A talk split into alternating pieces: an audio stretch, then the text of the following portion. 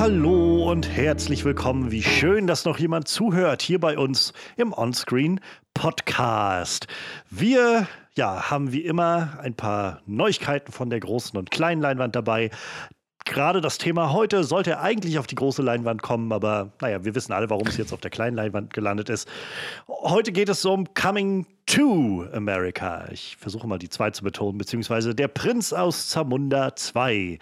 Der neue Eddie Murphy-Film, die Fortsetzung äh, des äh, Spät-80er-Films, glaube ich. Ähm, ich meine Anfang 90er. Ist auch sehr gut möglich. Ich habe es echt nicht im Kopf. Ähm, ja, war jetzt so spontan reingeraten. Das kommt Manuel, wird wahrscheinlich gleich korrigieren. Könnte auch sogar früher sein. Ich weiß es gar nicht. Ähm, nee, 88. Ah, 88. Okay. Ja, auf jeden Fall der, äh, die, die über 30-jährige, äh, 30 Jahre später gemachte Fortsetzung des Ganzen. Und wir wollen heute ja mal drüber reden, was das Ganze so für uns äh, bereithält, wie gut uns auch dieses zweite Abenteuer aus Zamunda nach Amerika oder so äh, beeindrucken konnte oder nicht. Ähm, ja, und ansonsten haben wir auch ein paar Neuigkeiten dabei. Wir wollen reden über Space Jam 2 und alles Verrückte, was damit einhergeht. Und äh, auf der anderen Seite gibt es ein bisschen was Creepiges äh, von äh, ja, nicht von Jordan Peele, aber es, erinnert doch sehr stark daran. Wir werden drüber reden, über Them, einen ersten Trailer für die Amazon. Ich glaube, es ist eine Serie, oder? Ja. Mhm. Ja, das ist so das, äh, das Programm für heute. Ähm, und pff, ja, da, da schauen wir jetzt gleich rein. Und mit wir meine ich äh, meine Wenigkeit. Ich bin Johannes. Wir haben unseren Horror-Experten Manuel. Hallo. Und wir haben unseren Witcher aus Kerborn, Frederik. Hallo, hallo. Ich frage mich manchmal so ein bisschen, also ich, Witcher aus Cameron ist ein guter Titel. Wer weiß, ob da der Sapkowski nicht mal irgendwann kommt und irgendwie uns eine Klage an den Hals heftet oder so dafür, dass wir das benutzen. Einfach so. Horror-Experte ist so schön, so schön, äh, das hat, kann man, kann man nicht so wirklich festnageln auf irgendwas, glaube ich. So, Witcher ist ganz schön, ganz schön spezifisch. ja, ja, vielleicht überlegen wir uns dann noch was anderes müssen wir so ein, zwei Buchstaben austauschen oder sowas. Naja, äh, an, an späterer Stelle vielleicht. Ja, jetzt erstmal, ja, sind wir soweit, glaube ich, äh, startklar und können beginnen mit unseren ja, Highlights der Woche. Highlights der Woche. Manuel. Das bin ich. Möchtest du gerne anfangen? Ja. Was heißt möchte? Ja, genau ich du. kann. Ich kann, ja, ich kann das machen. Kann ich ganz knallhart. Bin gerade im Redefluss. Ja, ähm, irgendwann im Laufe der Woche ploppten bei den einschlägigen Filmportalen immer wieder so ein Trailer für eine neue Amazon-Serie auf, die sich da nennen wird Them. Und wie Johannes eben schon äh, erwähnt hat, ähm, ich glaube, ich, glaub, ich habe immer nur so ein, ein Bild gesehen, irgendwie in, in diesem in diesen Artikeln halt, ne, was, was, was halt so in der Vorschau bei Facebook oder irgendwo so kommt, wenn man so durch die Timeline scrollt. Und hatte da schon so ein bisschen so diese John Pilo-Vibes irgendwie. Und ähm, ich dachte, ich glaube, die Serie, die könnte doch sehenswert werden. Und dann habe hab ich mich dafür entschlossen, dass wir heute mal über diesen Trailer reden. Ähm, ja, ist halt eine, eine Serie, die in den 50ern spielt. Ähm, mit scheinbar einer, einer, einer afroamerikanischen Familie im, im, im, Mittelpunkt. Was irgendwie, ich weiß nicht, Horror und afroamerikanische Familie triggert bei mir aktuell immer direkt so John Peele-Vibe irgendwie. Sieht halt wie eine wie, soll man sagen, wie so eine fröhliche, idyllische 15er-Jahre-Film aus. Ähm, und nimmt dann aber so sehr schräge, ja, so, so, so schrägen Psycho-Terror-Horror-Vibe auf irgendwie. Ähm, was, was es nicht besser macht, ist, dass die Tochter aus Ass, ich weiß nicht mehr, Freddy hatte eben, glaube ich, den Namen rausgefunden, ich weiß nicht mehr, wie sie heißt. Ja, Moment. Ähm, Shahadi Wright Joseph. Oh ja, ich lese es gerade, ja. Äh, dass die mitspielt, das äh, macht es irgendwie direkt noch ein bisschen creepiger irgendwie, weil ich die bis jetzt nur in einem Film gesehen habe und der war schon creepy wie Sau. Äh, und ja, also ich finde, die Serie sieht schon ziemlich geil aus irgendwie. Ich habe absolut noch überhaupt keine Ahnung, worum es gehen soll. Ähm, vor allem dann mit diesem letzten Shot, wo dann noch dieser, ich weiß nicht, was das sein soll, ein Clown, ein weiß ich nicht was, da in der Ecke rumcreept mit, mit einem geschminkten Gesicht. Äh, finde ich schon sehr, sehr gruselig. Immer wenn Leute irgendwie in Schränke gezogen werden, finde ich das auch immer gruselig. Ich habe auch so. Es, es gibt so Ticks, ich glaube, die entwickelt, weil man, wenn man zu viel Horrorfilme guckt. Ich weiß zum Beispiel, Stephen King äh, kann keine Gliedmaßen aus dem Bett hängen lassen, so, weil er immer Angst hat, dass irgendwas unter Bett ist. Äh, das das habe ich, hab ich auch so ein bisschen. Äh, und ich, ich mag keine offenen Schränke. Also ich finde offene Schränke total beängstigend so. Also wenn ich irgendwo liege und so bei, oder bei Tanja bin und die hat ihren Kleiderschrank offen, dann stehe ich halt nachts auf und mache den zu, weil ich, ich mag das einfach nicht, dass die Tür aufsteht. Ist mir auch egal, ob das so ein Schrank ist, wo eh kein Türgriff dran ist oder so, aber die Tür darf nicht auf sein. Ich finde das total unangenehm. Und deshalb äh, tr trigger mich so Szenen, wenn irgendwer in Schränke gezogen wird, immer direkt irgendwie ein bisschen. Und, äh, oh ja, da ist der Trailer wirklich was für dich. Ja, ein bisschen, ne? Auch dann immer, immer so Shots aus dem Keller raus. So, äh, vor Kellern habe ich mittlerweile keine Angst mehr, hatte ich als Kind immer irgendwie. Aber das ist halt auch, äh, das hatte so ein bisschen was von äh, Conjuring irgendwie. Der hatte mich damals auch nur wegen so einer Kellerszene richtig getriggert, der Trailer dazu. Ähm, wie heißt denn die blonde Schauspielerin? Die kennt man doch auch, die ist auch relativ bekannt. Ne? Alison, äh, genau, Alison Pill. Ja, wo, woher kennt man die? Die ist doch also, bekannt. Äh, ich glaube, als allererstes fällt sie mir immer ein als äh, die Schlagzeugerin von der Band Ja, aus richtig, äh, Scott richtig, Pilgrim. richtig. Ähm, und das ist ja auch schon ewig Ja, her. stimmt. Und seitdem hat die, die hat so viel zu tun. Also es ist so, die, die taucht überall immer mal wieder auf. Gerade jüngst war sie, glaube ich, äh, in, in Picard in der Star Trek-Serie recht, äh, recht weit ähm, im, im Zentrum. Devs war auch so eine sehr hoch, also sehr tolle Serie, auch so sehr prestigemäßig, die, wo sie eine sehr zentrale Rolle gespielt hat. Ähm, was sehe ich hier gerade? American Horror Story war sie scheinbar in einer ja, Staffel stimmt. oder so dabei. Ähm, ja, also die ist, die, die Dame ist echt gut unterwegs. So, die hat echt ordentlich zu tun gehabt in den letzten Jahren. Ich, du siehst das Gesicht und weißt direkt, okay, die kennst du, die hat schon in echt vielen Sachen mitgemacht, aber ich hätte es jetzt auch so Ja. konkret nicht zuordnen können, das stimmt. Aber ja, Scott Pilgrim. Ich finde, die ist aber auch so eine Schauspielerin, die, die hat sich auch kaum verändert. So. Also die ist halt ein bisschen größer geworden, aber das Gesicht sieht halt wirklich noch fast so eins zu eins aus wie ein Scott Pilgrim. Irgendwie schon, ja. Ja, das stimmt. Ja, den habe ich auch zu lange nicht mehr gesehen. Ja, äh, die spielt auf jeden Fall noch mit. Äh, produziert wird das Ganze von Le- Lena Wythe. Wo- Wie spricht man das aus? W-A-I-T-H-E. Wythe. Wythe. Äh, und äh, äh, geschaffen wurde die Serie von Little Marvin. Sagt mir tatsächlich beides gar nichts. Wie gesagt, ich habe hier leider auch so einen Artikel offen, der irgendwie nicht sehr aussagekräftig ist, merke ich gerade. Da wird dann nur so reingeworfen, ja, der und der hat das gemacht, aber was die sonst so gemacht haben, wie das bei Collider zum Beispiel steht, ist hier nicht dabei. Äh, bisschen schade. Wie gesagt, ich kannte die nicht, aber mich hat, die, hat das, der Trailer auf jeden Fall echt getriggert. Und Die Serie kommt am 9. April bei Amazon Prime und äh, ich werde mir die auf jeden Fall angucken. Wie sieht's bei euch aus? Gar nicht. Möchtest du, Freddy? Klar, klar. ähm, also, der, dass, dass das so ein, so ein Jordan Peele-Style-Horror zu sein scheint, das, das könnte man beim Titel schon vermuten. Und je weiter der Trailer voranschreitet, umso mehr bestätigt sich das einfach nur noch immer mehr. Und, ähm, bin überrascht, dass Jordan Peels Name nicht irgendwo tatsächlich drin aufgetaucht ist. Ich meine, vielleicht, vielleicht kommt das noch. Ähm, aber ja, das, der, der Vibe im Großen und Ganzen ist halt genau dieses, dieser merkwürdige Psycho-Horror, diese atmosphärische, ähm, ja, diese atmosphärische Spannung, äh, die, die man aus Get Out und, und Us kennt. Ordentliche Portion Mystery mit drin. Und, ähm, keine Ahnung, ich habe wirklich das Gefühl, so vom Gucken des Trailers, dass es wirklich wie hm, vielleicht eine Art, eine Art Soft-Sequel zu, zu Us. So zumindest wirkt der Trailer. Das macht, macht sehr den Anschein. Es hat genau dieses das Setting wieder mit der Familie. Wie gesagt, die Schauspielerin wieder da, das, hilft dann eine Sache natürlich nicht. Ähm, und dann halt dieses immer schrittweise weitere Eskalieren der Situation. Und es immer merkwürdiger und immer bedrohlicher wird. Ähm, ja, keine Ahnung. Also ich gucke mir das auf jeden Fall an. Es freut mich sehr, dass die Serie schon am 8. April äh, zu sehen sein wird und wir nicht mehr lange darauf warten müssen, denn das sieht super, super interessant aus.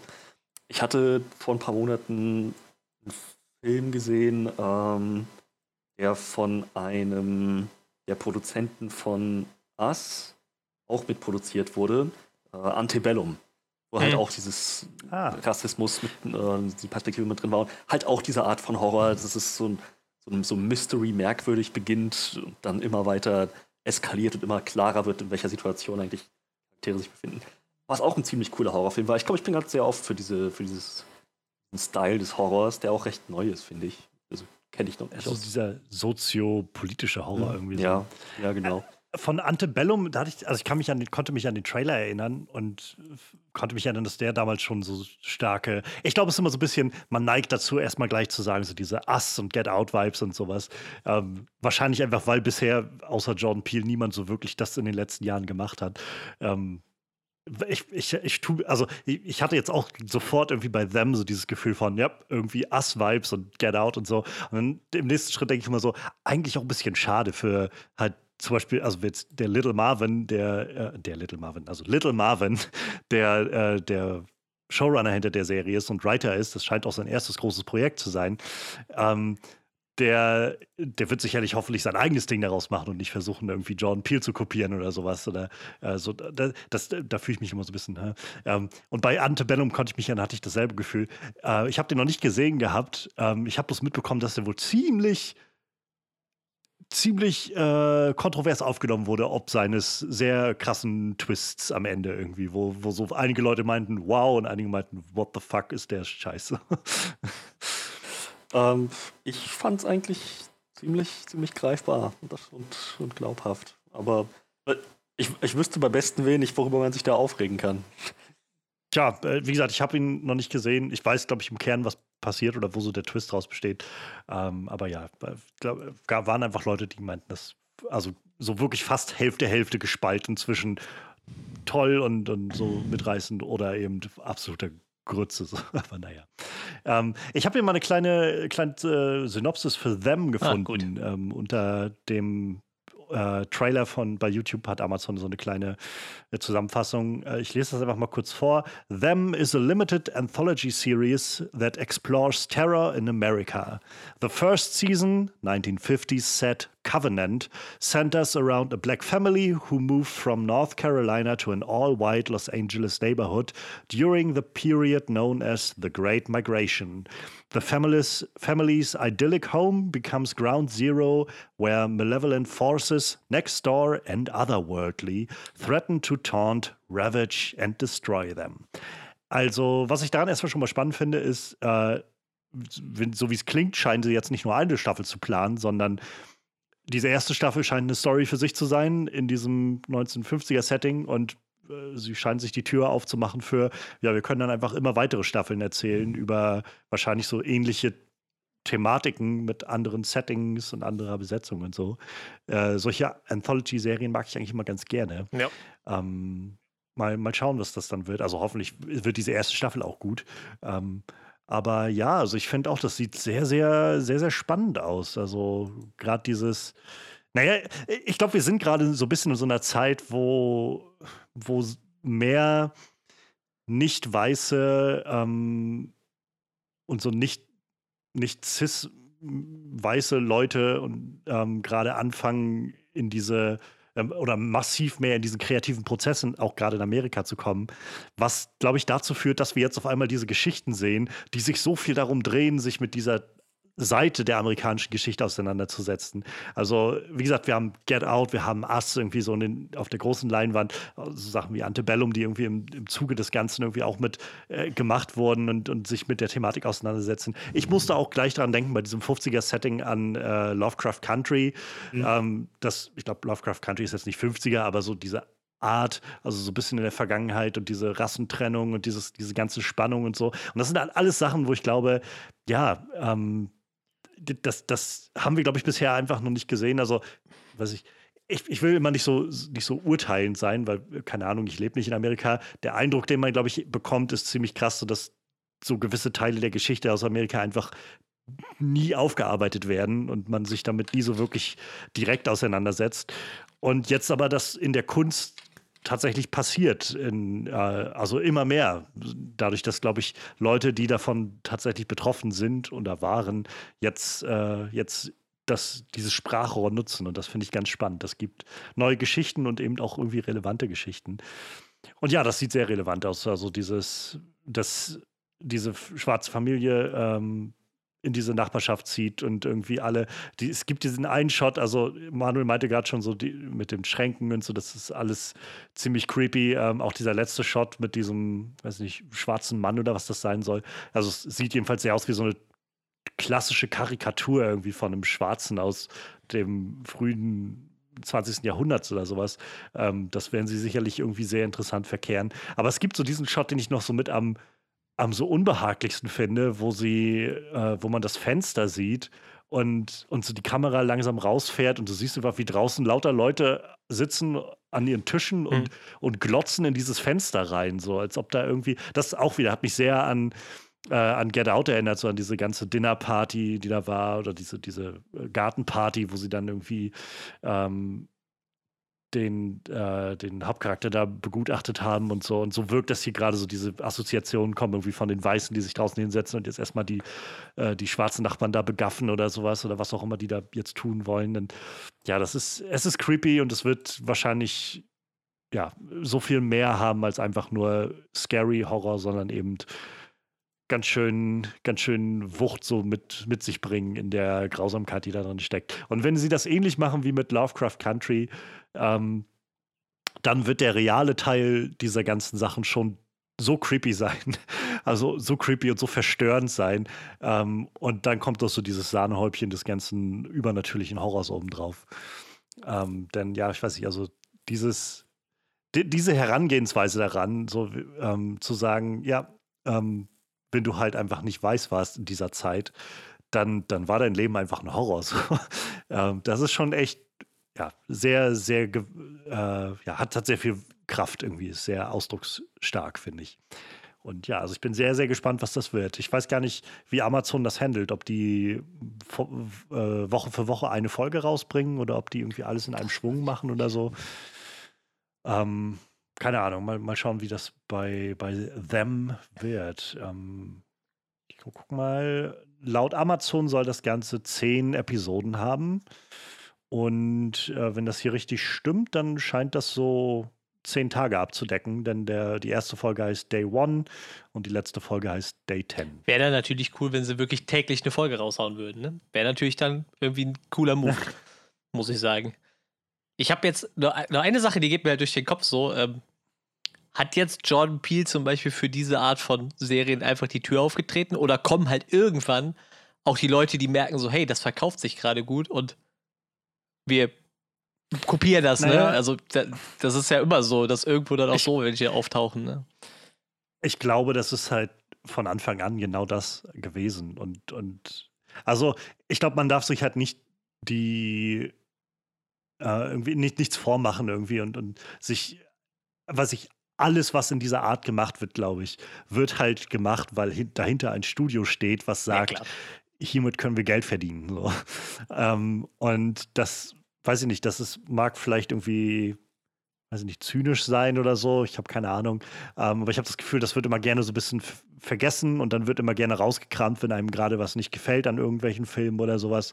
Oder an irgendwelchen Studios wird dann gesagt, ja, die, das ist alles nur Kommerz oder sowas. Ja, es tut mir leid, alles ist Kommerz an dieser Sache. Wenn du jetzt keinen Indie-Film machst, den du wirklich irgendwie Kevin Smith-Style mit, mit dem Verkauf deiner Comics finanzierst oder sowas, sondern halt ähm, so, sobald du halt irgendwie das Ganze vom Studio finanzieren lassen musst, auch irgendwie, weil das mehrere Millionen Dollar kostet, dann wird das halt von dem Studio gemacht, weil die halt auch oh, erhoffen daraus, dass die oder Potenzial sehen, dass sie ihr Geld wieder damit zurückbekommen äh, können.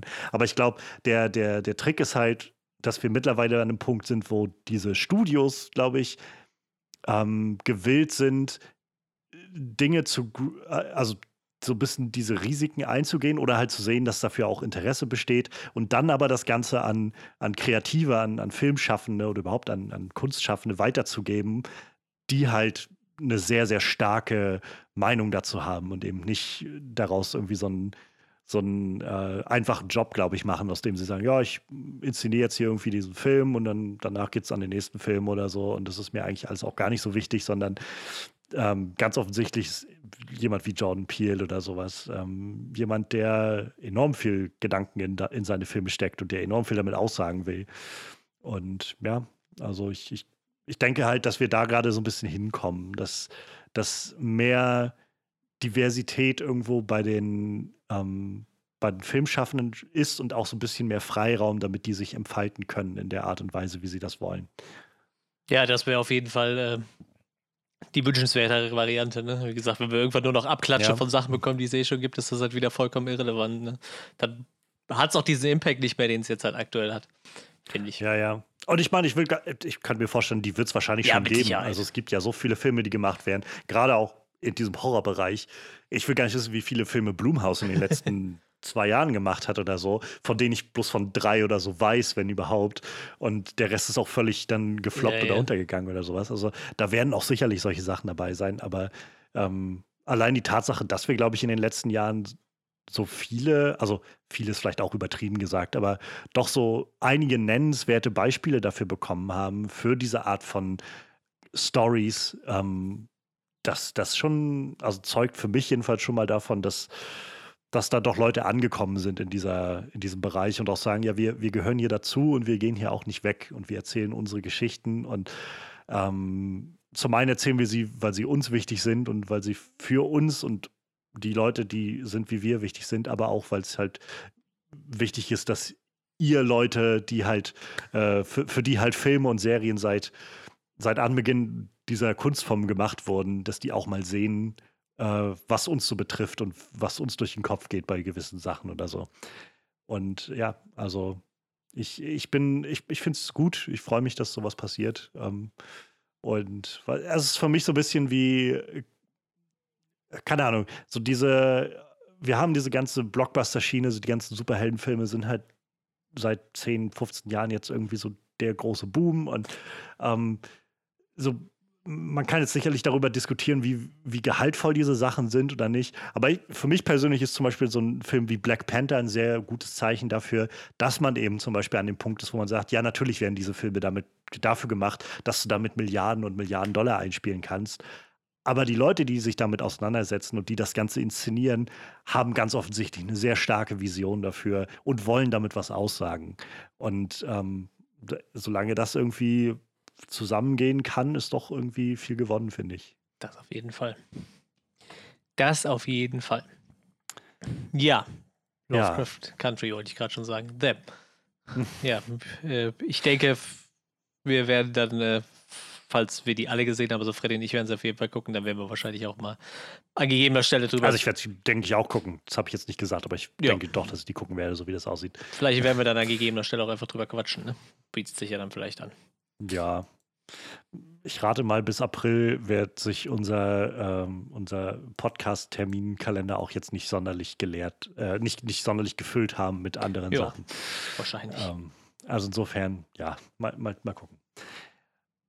Ja, dann würde ich sagen, so viel zu Them. Ich muss, es ist echt, es ist mir nicht aufgefallen, nachdem ich den Trailer gesehen habe. Und dann meinte Freddy halt, ja, das ist irgendwie us, them, der, der, der Sprung ist so nah. Ich so denke, das ist ja, also das, das, das gehört, also je mehr ich drüber nachdenke, das kann auch kein Zufall sein, oder? Also das, Denke diese, bei, der, bei der Entscheidung muss doch irgendwo, muss irgendjemand das ja schon aufgefallen sein. Das, äh, naja.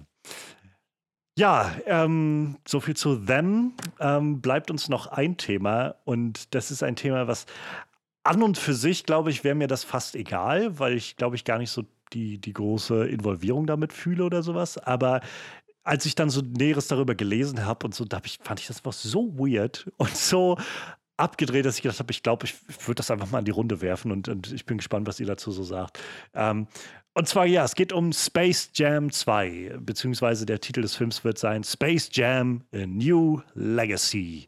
Ähm, die ja, 90s Kids werden sich vielleicht erinnern aus den 90ern. Es gab den Film Space Jam mit äh, Michael Jordan, dem Basketballprofi, der in die Looney Tunes Welt gelangt ist und der dann mit den Looney Tunes zusammen ein äh, Basketballspiel ähm, bestreiten musste gegen Außerirdische, die sich die Kräfte von anderen Basketballprofis geklaut hatten. Irgendwie sowas in der Art war das. Ich habe den Film jetzt bestimmt schon, weiß ich nicht, zehn Jahre oder so. Ich habe mir auf. Blu-ray gekauft Ähm, vor drei Monaten oder so oder vier.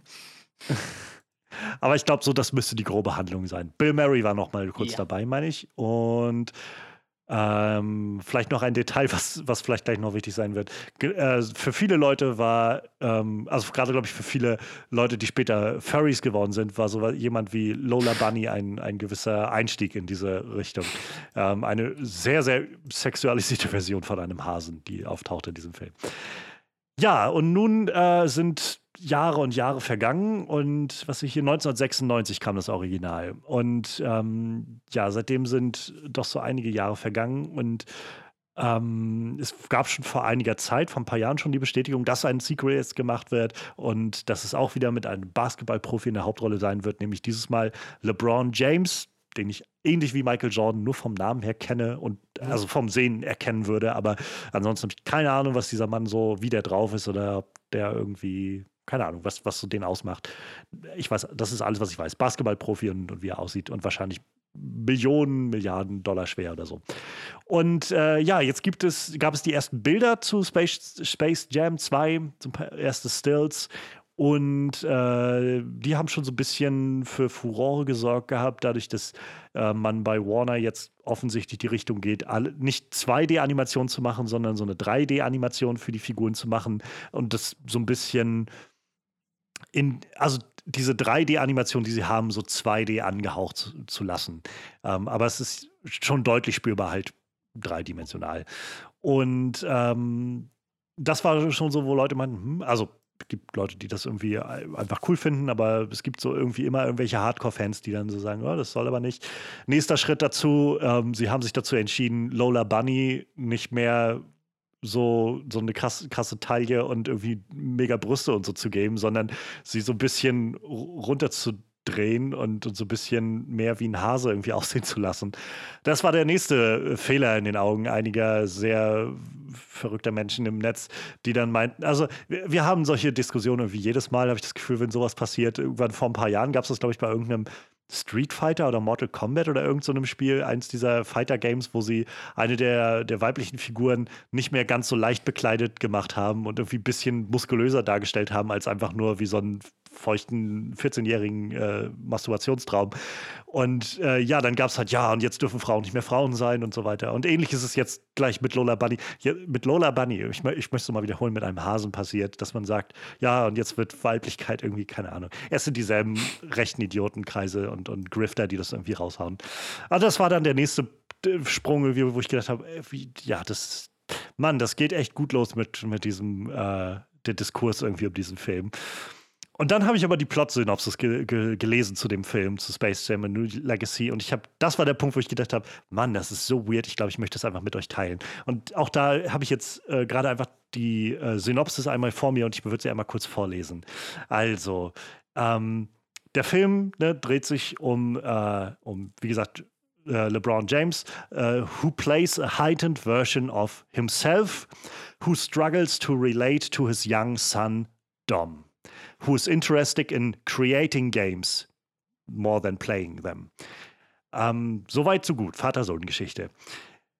When Dom's tech skills draw the attention of a CGI humanoid uh, AI named LG Rhythm, played by Don Cheadle, the father son duo gets sucked into the Warner 3000 entertainment serververse with the AI kidnapping Dom in the hopes of stealing some of the King's, nickname for LeBron James, followers.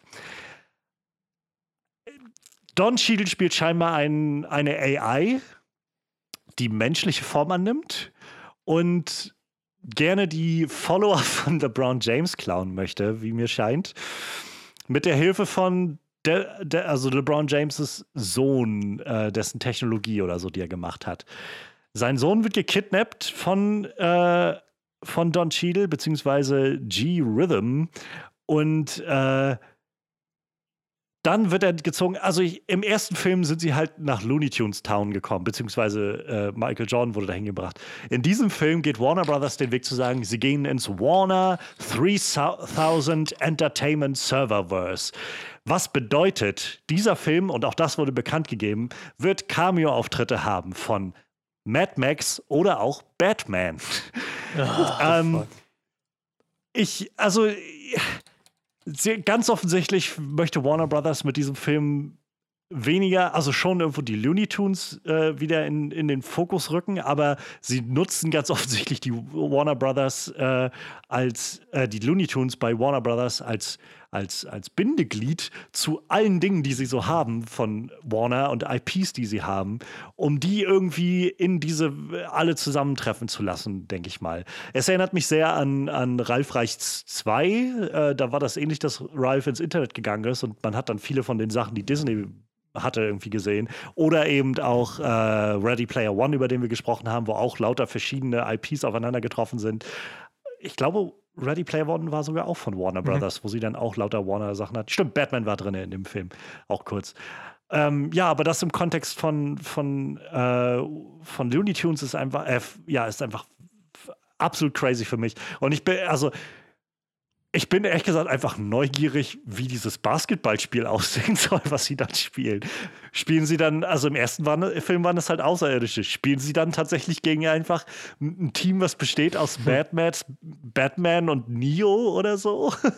also, wow, ja, das sehr, sehr interessant. Ich, äh, ich, ich ja. habe gerade direkt die nächste Enttäuschung was, gelesen.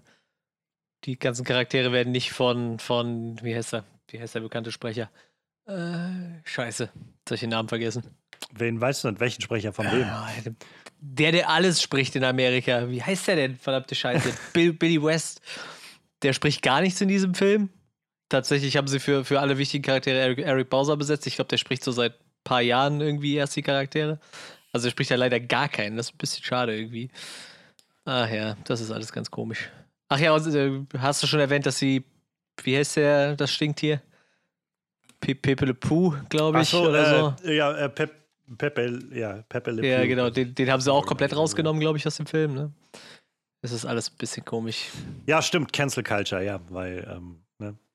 Ähm, Nochmal, warum? Ja, ich, ich glaube, der, der also ich habe das nicht wirklich verfolgt, aber wo Manuel so erwähnt, ich meine, ich habe es so am Rande mitbekommen. Also da, das, der nicht dabei sein soll in dem Film, erklärt jetzt, warum ich irgendwie was über Pepe Le Pew gelesen hatte.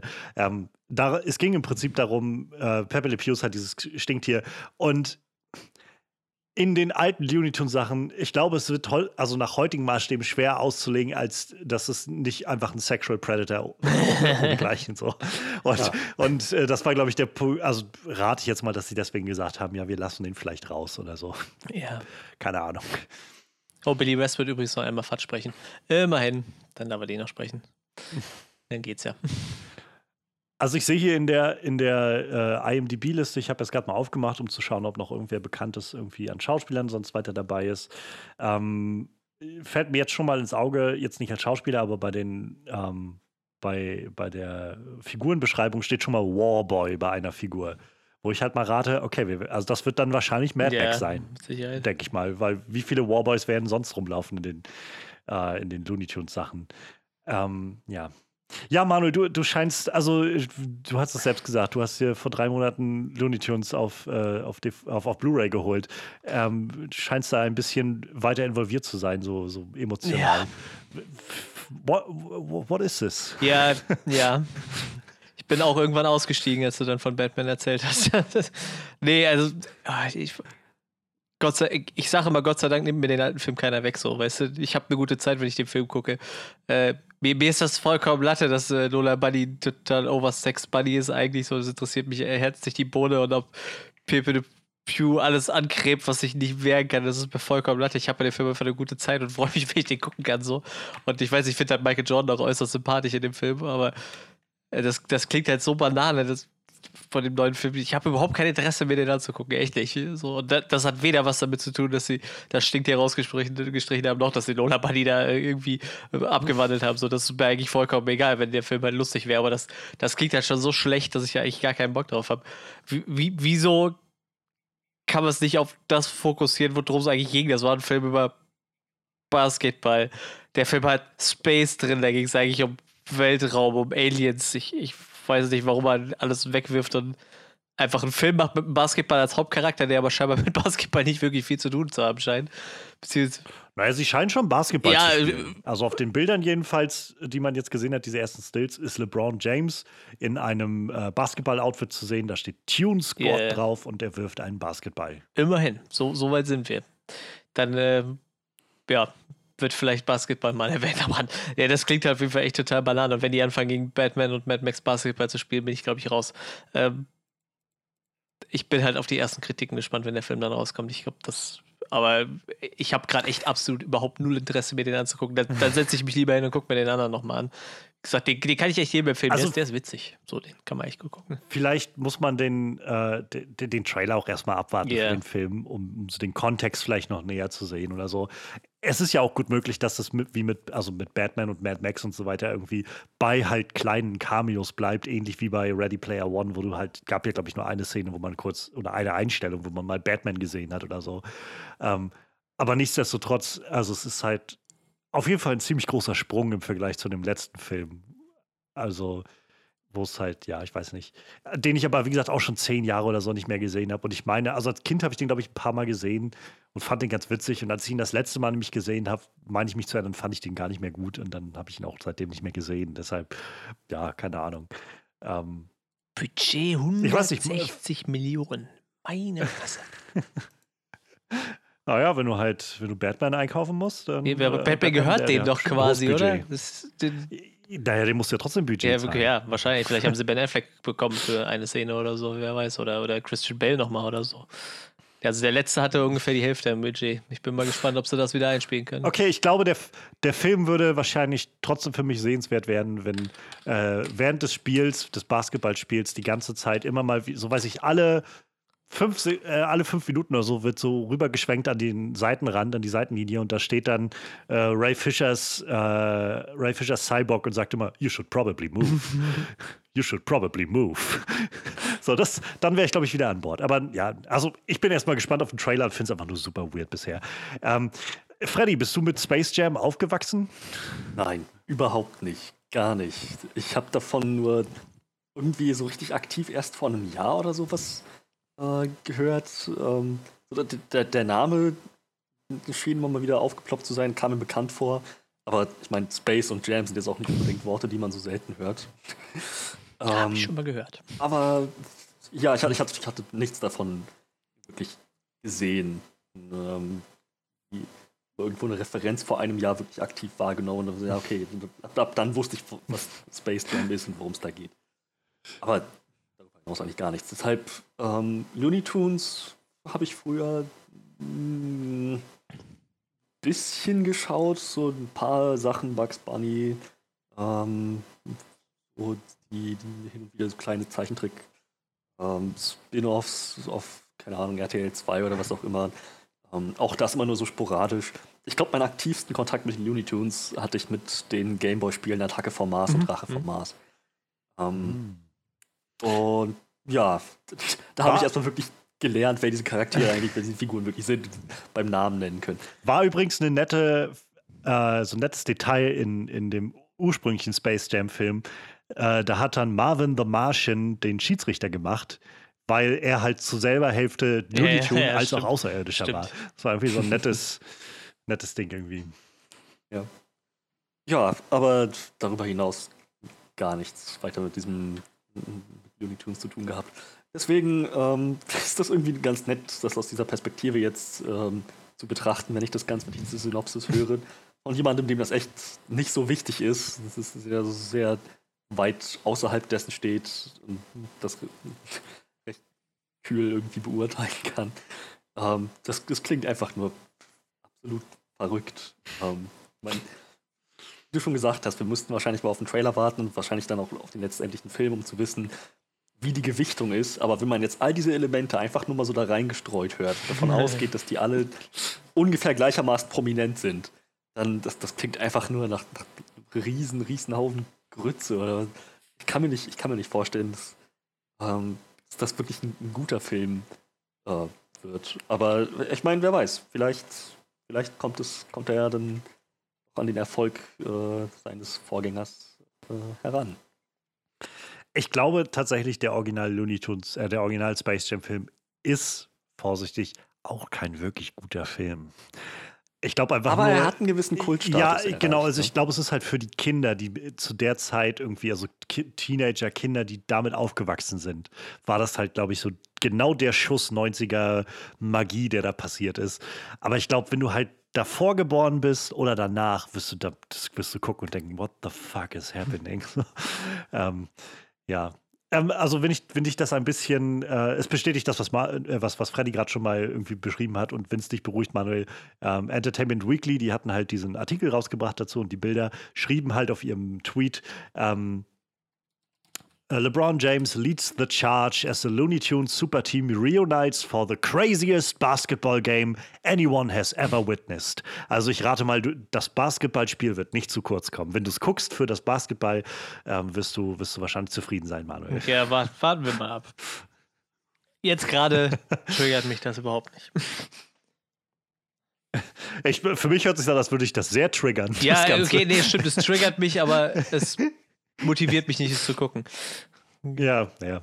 Es ist mir egal, wenn sie über meine Lieblingscharaktere einen Riesenhaufen Scheiße abdrücken. Weißt du, das ja. interessiert mich gar nicht. Ja, das ich glaube, das ist so ein bisschen das, das nächste Ding halt, wo ich mich halt, also unabhängig von dieser, dieser verrückten Prämisse oder sowas, ich habe das Gefühl, die Looney Tunes sind jetzt einfach seit Jahren nicht mehr so das Ding. Also ich meine, wann waren die Looney Tunes groß? So, das weiß ich nicht ich glaube, es gab vor Mitte der 2000er gab es nochmal diesen Looney Tunes Back-in-Action-Film mhm. mit Brandon Fraser. Der war aber, glaube ich, also ich habe den, glaube ich, einmal gesehen und meine, ich fand ihn damals auch interessant und lustig, oder wenigstens lustig, aber seitdem gab es halt auch keine Looney Tunes Sachen mehr. So, jetzt haben sie, glaube ich, letztes Jahr oder so eine neue Serie rausgebracht von Looney Tunes. Aber so insgesamt ist das halt, glaube ich, also den Zenit seiner Popkultur-Präsenz äh, hat das, glaube ich, schon längst überschritten. So. Ja, also auf jeden Fall. Die, die, die Idee, also deshalb diese Vorstellung von, wir machen jetzt einfach mal da, da so ein 20 Jahre später Film, irgendwie so, so, eine Fortsetzung 25 Jahre später, das ist schon, das schon irgendwie ein interessanter Schachzug, habe ich das Gefühl. Das ist halt also. krass, so mit, mit Muppets. Genau, so wie ein anderer Film, den wir heute genau, besprechen. Genau, genau. Ja, Aber mit ja. Muppets zum Beispiel funktioniert das ja scheinbar immer ganz gut. Ne? Also die Dinger kommen ja immer an wie Sau, ne? Wenn du da. Naja, naja, nee, eigentlich auch. Also der erste Muppet, dieser erste Muppet-Film vor, weiß ich, 2010 oder so, mit Jason Siegel noch. Ja, das war ja so dieses Reboot, so wirklich. Der kam wirklich gut an. Und dann gab es diesen Muppet Most Wanted, der war schon deutlich weniger gut angekommen. Und seitdem haben sie irgendwie zigmal versucht, eine neue Serie zu starten, die immer wieder sofort eingestellt wurde, weil doch nicht genug Leute geguckt haben. so, ist so ein bisschen, ja, ich weiß auch nicht. Also. Ich meine, das erklärt vielleicht, warum sie eben genau diesen Weg gehen, zu sagen, ja, wir haben halt die Looney Tunes, vielleicht die haben halt nicht alleine genug Push, also werfen wir dann noch Mad Max und Bad yeah, Mad Max yeah, und Batman. Yeah, also äh, ich meine, ich, ich, ich hab, bin nicht mal groß dagegen, sage ich mal. Ich finde das, das vom Konzept, also es hört sich super weird an und ich kann mir noch nicht so recht vorstellen, wie es funktionieren soll, aber hey, ich lasse mich überraschen und ich fühle mich halt nicht so sehr mit dem verbunden. Aber ich frage mich halt so ein bisschen, die, die, die, die Zielgruppen, die du hast mit Batman, sind irgendwie deutlich andere als Mad Max, oder yeah, nicht? Also yeah. ich meine, und gerade Looney Tunes ist ja dann auch als, als Kinder, also mehr, mehr so als Kind und, und Jugendliche IP irgendwie angelegt. Und dann schmeißt du da irgendwie Mad Max mit rein. Auf welchen Mad Max sie wohl nehmen? Ob sie, ob sie Tom Hardy oder Mel Gibson nehmen? naja. Ja, also, meine Güte, es ist, ich, es ist einfach super weird. Es ist somit eine der weirdesten Nachrichten, die ich gelesen habe, glaube ich, in der letzten Woche. Ähm, Space Jam 2. Wenn, wenn sie es wenn sie eins, glaube ich, geschafft haben mit dem Ganzen, was jetzt passiert ist, dann auf jeden Fall äh, Publicity zu kriegen für ihren neuen Space Jam-Film. also, das hätten sie, glaube ich, nicht besser machen können als mit seltsamen äh, Diskursen um, um sexualisierte Ra Hasen oder was. Oder, und dann irgendwie Batman und Mad Max. Also, das scheint hinzuhauen. Ja, mal, mal gucken, was das wird. Mal gucken, ob der Film dann, ich weiß gar nicht, wann der starten soll. Ähm, er ist momentan ausgelegt auf 16. Juli 2021 in Amerika. Ähm, heißt, er wird dann wahrscheinlich auch bei HBO Max zeitgleich erscheinen. Sprich, mal schauen, was bei uns passiert, ob es da in Kinos wieder auf sind oder ob wir das bei Sky kriegen werden, wie Wonder Woman 84 oder so. Wer weiß, wer weiß. Wir werden es sehen. Ja, dann würde ich sagen, Schluss von diesem äh, Sequel Long in the Making und wir gehen dann zu unserem anderen Sequel A Long Time in the Making. Wir wollen heute reden über Coming to America beziehungsweise der Prinz aus Zamunda 2. Coming to America. Ach ja, ähm, Coming to America. Ich bin sehr gespannt, äh, was ihr gleich sagen werdet. Also ich, äh, ich hatte es schon erwähnt gehabt, vor, bevor der Podcast losging. Ähm, so, ich bin wirklich fünf Minuten bevor wir mit der Aufnahme angefangen haben, bin ich fertig geworden mit dem Gucken des Films. Ähm, und äh, ich, bin, ich bin sehr gespannt. Also ich, mir gehen so ein paar Sachen durch den Kopf, aber wir, wir, ich bin gespannt, was ihr sagt. Ähm, ja, der Film ist wie gesagt, lange äh, oder Fortsetzung mit langer Pause vom Original Coming to America, der auch so einen gewissen Kultstatus hat, glaube ich, mittlerweile. Ähm, ja, das bestimmt gilt, glaube ich, somit als eine der dieser 80er Kult-Comedies von, von Eddie Murphy mit. Ähm, ich kenne ihn jedenfalls auch, aber ich, also ja. Ähm, und sie haben den Großteil des alten Casts auch wieder zusammengefahren für den Film jetzt. Also von Eddie Murphy und äh, Arsenio Hall sowieso. Aber ähm, ja, auch Leute wie, ähm, wie James L. Jones haben halt nochmal vorbeigeschaut. Und ähm, also ja, es ist, es, John Amos, also so vielfach ist der Cast der alten, des alten Films wieder da und nimmt die Rollen wieder auf. Ähm, bloß Samuel L. Jackson haben sie, haben sie nur in einem Flashback einmal noch gezeigt. Als, naja. Ähm, ja, wir machen das, glaube ich, wie immer. Wir gucken gleich mal, was uns, äh, was wir erwartet haben und äh, wie uns der Film so insgesamt äh, rausgelassen hat. Und dann tauchen wir ein bisschen näher ein in die Details, was gefällt uns, was gefällt uns nicht so gut. Ähm, ich bin auf jeden Fall sehr gespannt, erstmal, wie ihr zu dem Originalprinz aus Zamunda steht. Also für mich war das so ein Film, wie gesagt, ich kann mich erinnern, dass ich den als Kind, also wir haben den, glaube ich, auch öfter mal geguckt. Ähm, auch so ein typischer Film, wo ich rückblickend denke, so, ja, wahrscheinlich haben unsere Eltern uns ein bisschen zu früh gezeigt, im Sinne von, wir haben, glaube ich, viele Sachen noch gar nicht verstanden, die in dem Film, also wo es in dem Film drum ging. Denn ich meine, das Original war in Amerika auch R-rated sogar. Das könnte so. sein, also ja. Einfach ob der, der, der Sprache. Ja, ja, das könnte Ähm, schon sein. ist, also es wurde, glaube ich, öfter Motherfucker und sowas gesagt. Und ähm, es war auch recht sexualisierter Film. So, Also es waren ziemlich viele Leute ziemlich horny in dem ganzen Film. Äh, ich will, will, es mag sein, dass es kein R-Rating war. Bei mir ist so, als ob der, das so eine R-Rated Comedy halt war, der, der Originale. Ähm, naja, aber unabhängig davon, also ich kann mich erinnern, dass wir den früher öfter mal geguckt haben. Ähm, und ich meine, den auch irgendwie immer interessant und witzig gefunden zu haben, aber ich hatte ihn noch lange nicht gesehen. Und das letzte, was ich mich erinnere, ist, dass ich den vor ein paar Jahren mal gesehen hatte. Bei Netflix war der dann irgendwie und dann dachte ich, oh ja, den hast du schon ewig nicht mehr geguckt. Und da hat er mich schon gar nicht mehr gut abgeholt, muss ich sagen. Also ich bin, glaube ich, einfach so, ich, ich glaube, es ist nicht so ganz meine Art von Humor. Der erste Film ist auch sehr, sehr so fast schon sketchhaft, habe ich das Gefühl. So, es geht dann irgendwie ganz viel und dann geht es irgendwie zehn Minuten ins Barbershop und, und dann geht es irgendwie zehn Minuten zu dieser Veranstaltung und da schlüpft Eddie Murphy wieder eine andere Rolle und ähm, spielt irgendwie den, weiß ich nicht, äh, diesen Sexual Chocolate oder sowas. Und, und das ist irgendwo unterhaltsam, aber ich weiß, das letzte Mal, als ich den geguckt habe, jedenfalls hat er mich bei weitem nicht mehr so abgeholt wie als Kind noch. Und deshalb habe ich den auch seitdem tatsächlich nicht mehr geguckt. Ich hatte noch dann mit dem Gedanken gespielt, den ersten zu gucken und dann den zweiten jetzt ranzuhängen.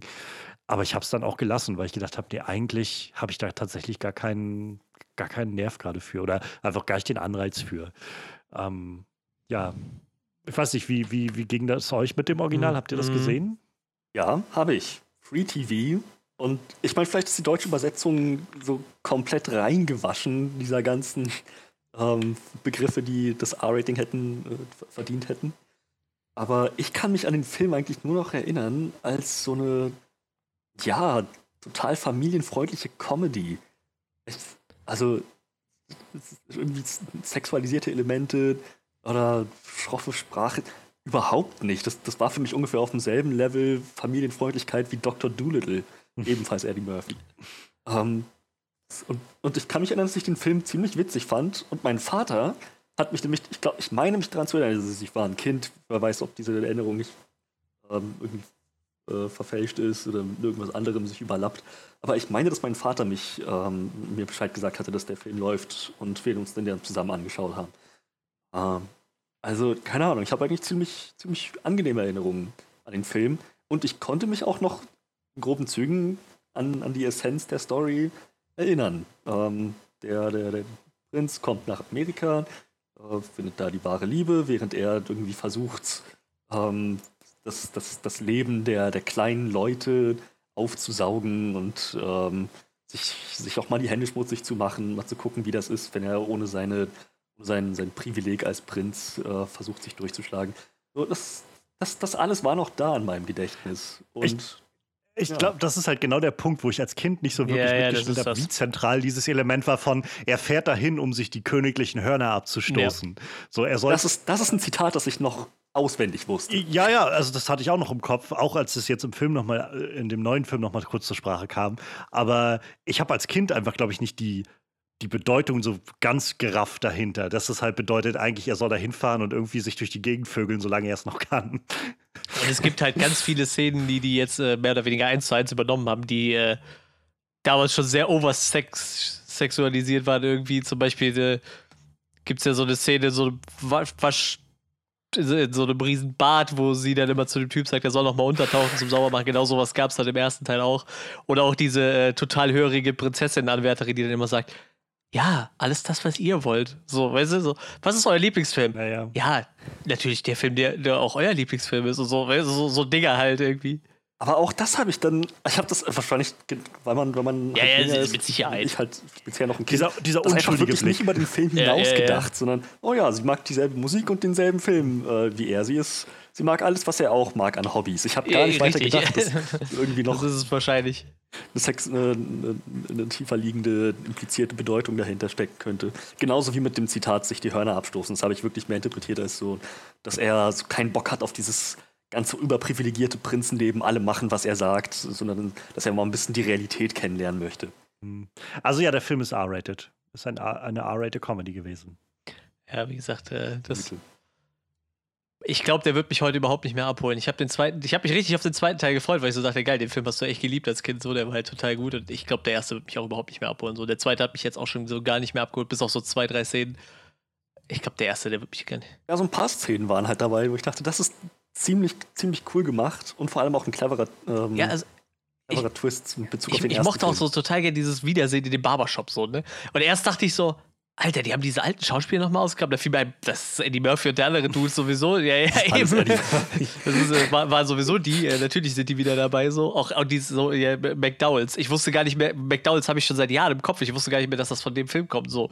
Dass, dass, dass es diesen Laden gibt, der McDowells heißt. Ha! Doch, ich Jetzt weiß ich hundertprozentig, dass ich den Film mit meinem Vater zusammen gesehen habe, weil er nämlich, nämlich darauf hingewiesen hatte, das ist Eddie Murphy. Und das ist er auch. Und das ist er auch. und dass wir uns weggeschmissen ja, haben. Damals fand ich das alles unglaublich witzig. Mittlerweile ist halt so, boah, ich glaube, von diesem Humor bin ich halt vollkommen weg. Ich habe guckt so viele Comedies, die so in den 90ern gut waren oder so Anfang der 90er, Ende der 80er, denke mir so, es holt mich nicht mehr ab. Es gibt so ein paar Sachen in dem Film, da, da kann ich halt, ich könnte stundenlang Wesley Snipes ja, ja. zugucken, wie der da durch die Gegend läuft und einfach nur dumm da rumsteht, so, aber so, so richtig viele Sachen holen mich einfach überhaupt nicht ab. Das ist total krass. Ich muss sagen, ich fand das eigentlich recht erfrischend, also in dicken Anführungsstrichen erfrischend, mal diese Art von Humor wiederzusehen, weil ich das schon so lange nicht mehr gesehen habe. Diese, diese Machart von Comedy, halt so richtig aus den 90ern rausgefischt, nur mit modernerer Kamera. Ich glaube, das war der Grund, warum ich mich so auf den Film gefreut habe, so, weil ich sowas auch schon so ewig lang nicht mehr gesehen habe. So. Leider hat es mich dann nicht mehr so abgeholt, wie ich mir das erhofft hätte, glaube ich ich, ich glaube sogar von, von, von Kritikerwertungen so ist der Film einfach fast genauso eingestiegen wie der letzte. So alles so, so Mittelfeld, ne, so weiß ich nicht, wie wahrscheinlich jede 90er-Comedy. Und äh, ich kenne auch voll viele Leute, die sagen, ich fand den Ich möchte nochmal darauf hinweisen, der Film ist 88 Ja, Entschuldigung, Ende der 80er. Ende 80er, Anfang 90er, Eddie ja, Murphys ja, eben Zeit genau, halt. so die, diese Eddie Murphy-Zeit. Aber ähm, wie gesagt, die, die halten sich bei den Kritikern alle relativ gleich. Und ich kenne halt auch echt viele Leute, die sagen, ich fand den gut, aber ich, es holt mich nicht mehr so ab. Ich, ich weiß nicht, das woran es liegt. Ich, ob man doch irgendwann erwachsen wird, so. Dann habe ich aber gestern wieder angefangen, so richtig asozialen Hip-Hop zu hören, den ich irgendwie so vor 20 Jahren oder vor 15 Jahren gehört habe. Der holt mich immer noch ab. Den finde ich noch lustig. Das hier irgendwie nicht mehr so. Ich, ich weiß nicht, für mich ähm, war der Unterschied, glaube ich, jetzt ganz stark ähm, spürbar. Ich habe vor ein paar Wochen ähm, war ich zu Gast im Bahnhofskino und wir hatten gesprochen gehabt über einen Film, den ich mitgebracht hatte. Robinson Junior heißt der. Hm, so ein ja. mit 70er Film aus Italien, der gerade in der DDR damals irgendwie sehr groß war und dadurch, dass meine Eltern den kannten, haben wir den als Kinder gesehen und also ging ist halt so eine so eine Slapstick Comedy im Prinzip über jemanden, der halt Robinson Crusoe-mäßig auf einer Insel strandet und absolut nicht zurechtkommt. Und ich konnte mich erinnern, als Kind habe ich mich weggeschmissen. Und dann hatte ich den jetzt auch seit Ewigkeiten das erste Mal wieder gesehen gehabt für den Podcast. Und ich habe mich schon immer noch weggeschmissen. So, es gibt ein paar Sachen, die nicht ganz so gut gealtert sind, ohne Frage. Aber ich habe mich immer noch weggeschmissen da drin, weil gewisser Humor dann auch mhm. einfach so Bestand hatte. Und also ich meine, es ist jetzt halt nicht derselbe Film. Ich glaube einfach, der Prinz aus Zamunda 2 hat, ähm, hat deutlich weniger funktionierenden Humor einfach so. Also für mich jedenfalls. So, ich, ich zum einen glaube ich halt schon, das Original funktioniert für mich nicht mehr so gut, wie es als Kind für mich mal funktioniert hat. Ähm, aber davon ab, ich, also ich finde auch so, sind, ich, ich habe echt auf der Couch gesessen vorhin und gemerkt, Mensch, ich, ich habe gerade noch nicht, noch nicht einmal wirklich lachen müssen, so die erste halbe Stunde oder sowas. Und dann gab es halt immer mal so Momente, wo ich ein bisschen unterhalten war, aber so wirklich also gerade bei Eddie Murphy, ich habe Eddie Murphy auch so lange nicht gesehen, hatte ich so ein bisschen die Hoffnung von mal wieder so richtig zum Lachen gebracht zu werden irgendwie. Und ja, das ist irgendwie nicht eingetreten. So einzelne Elemente mhm. gefallen mir in dem Film, aber so insgesamt war ich doch irgendwie ziemlich kalt gelassen von dem Ganzen, habe ich das Gefühl.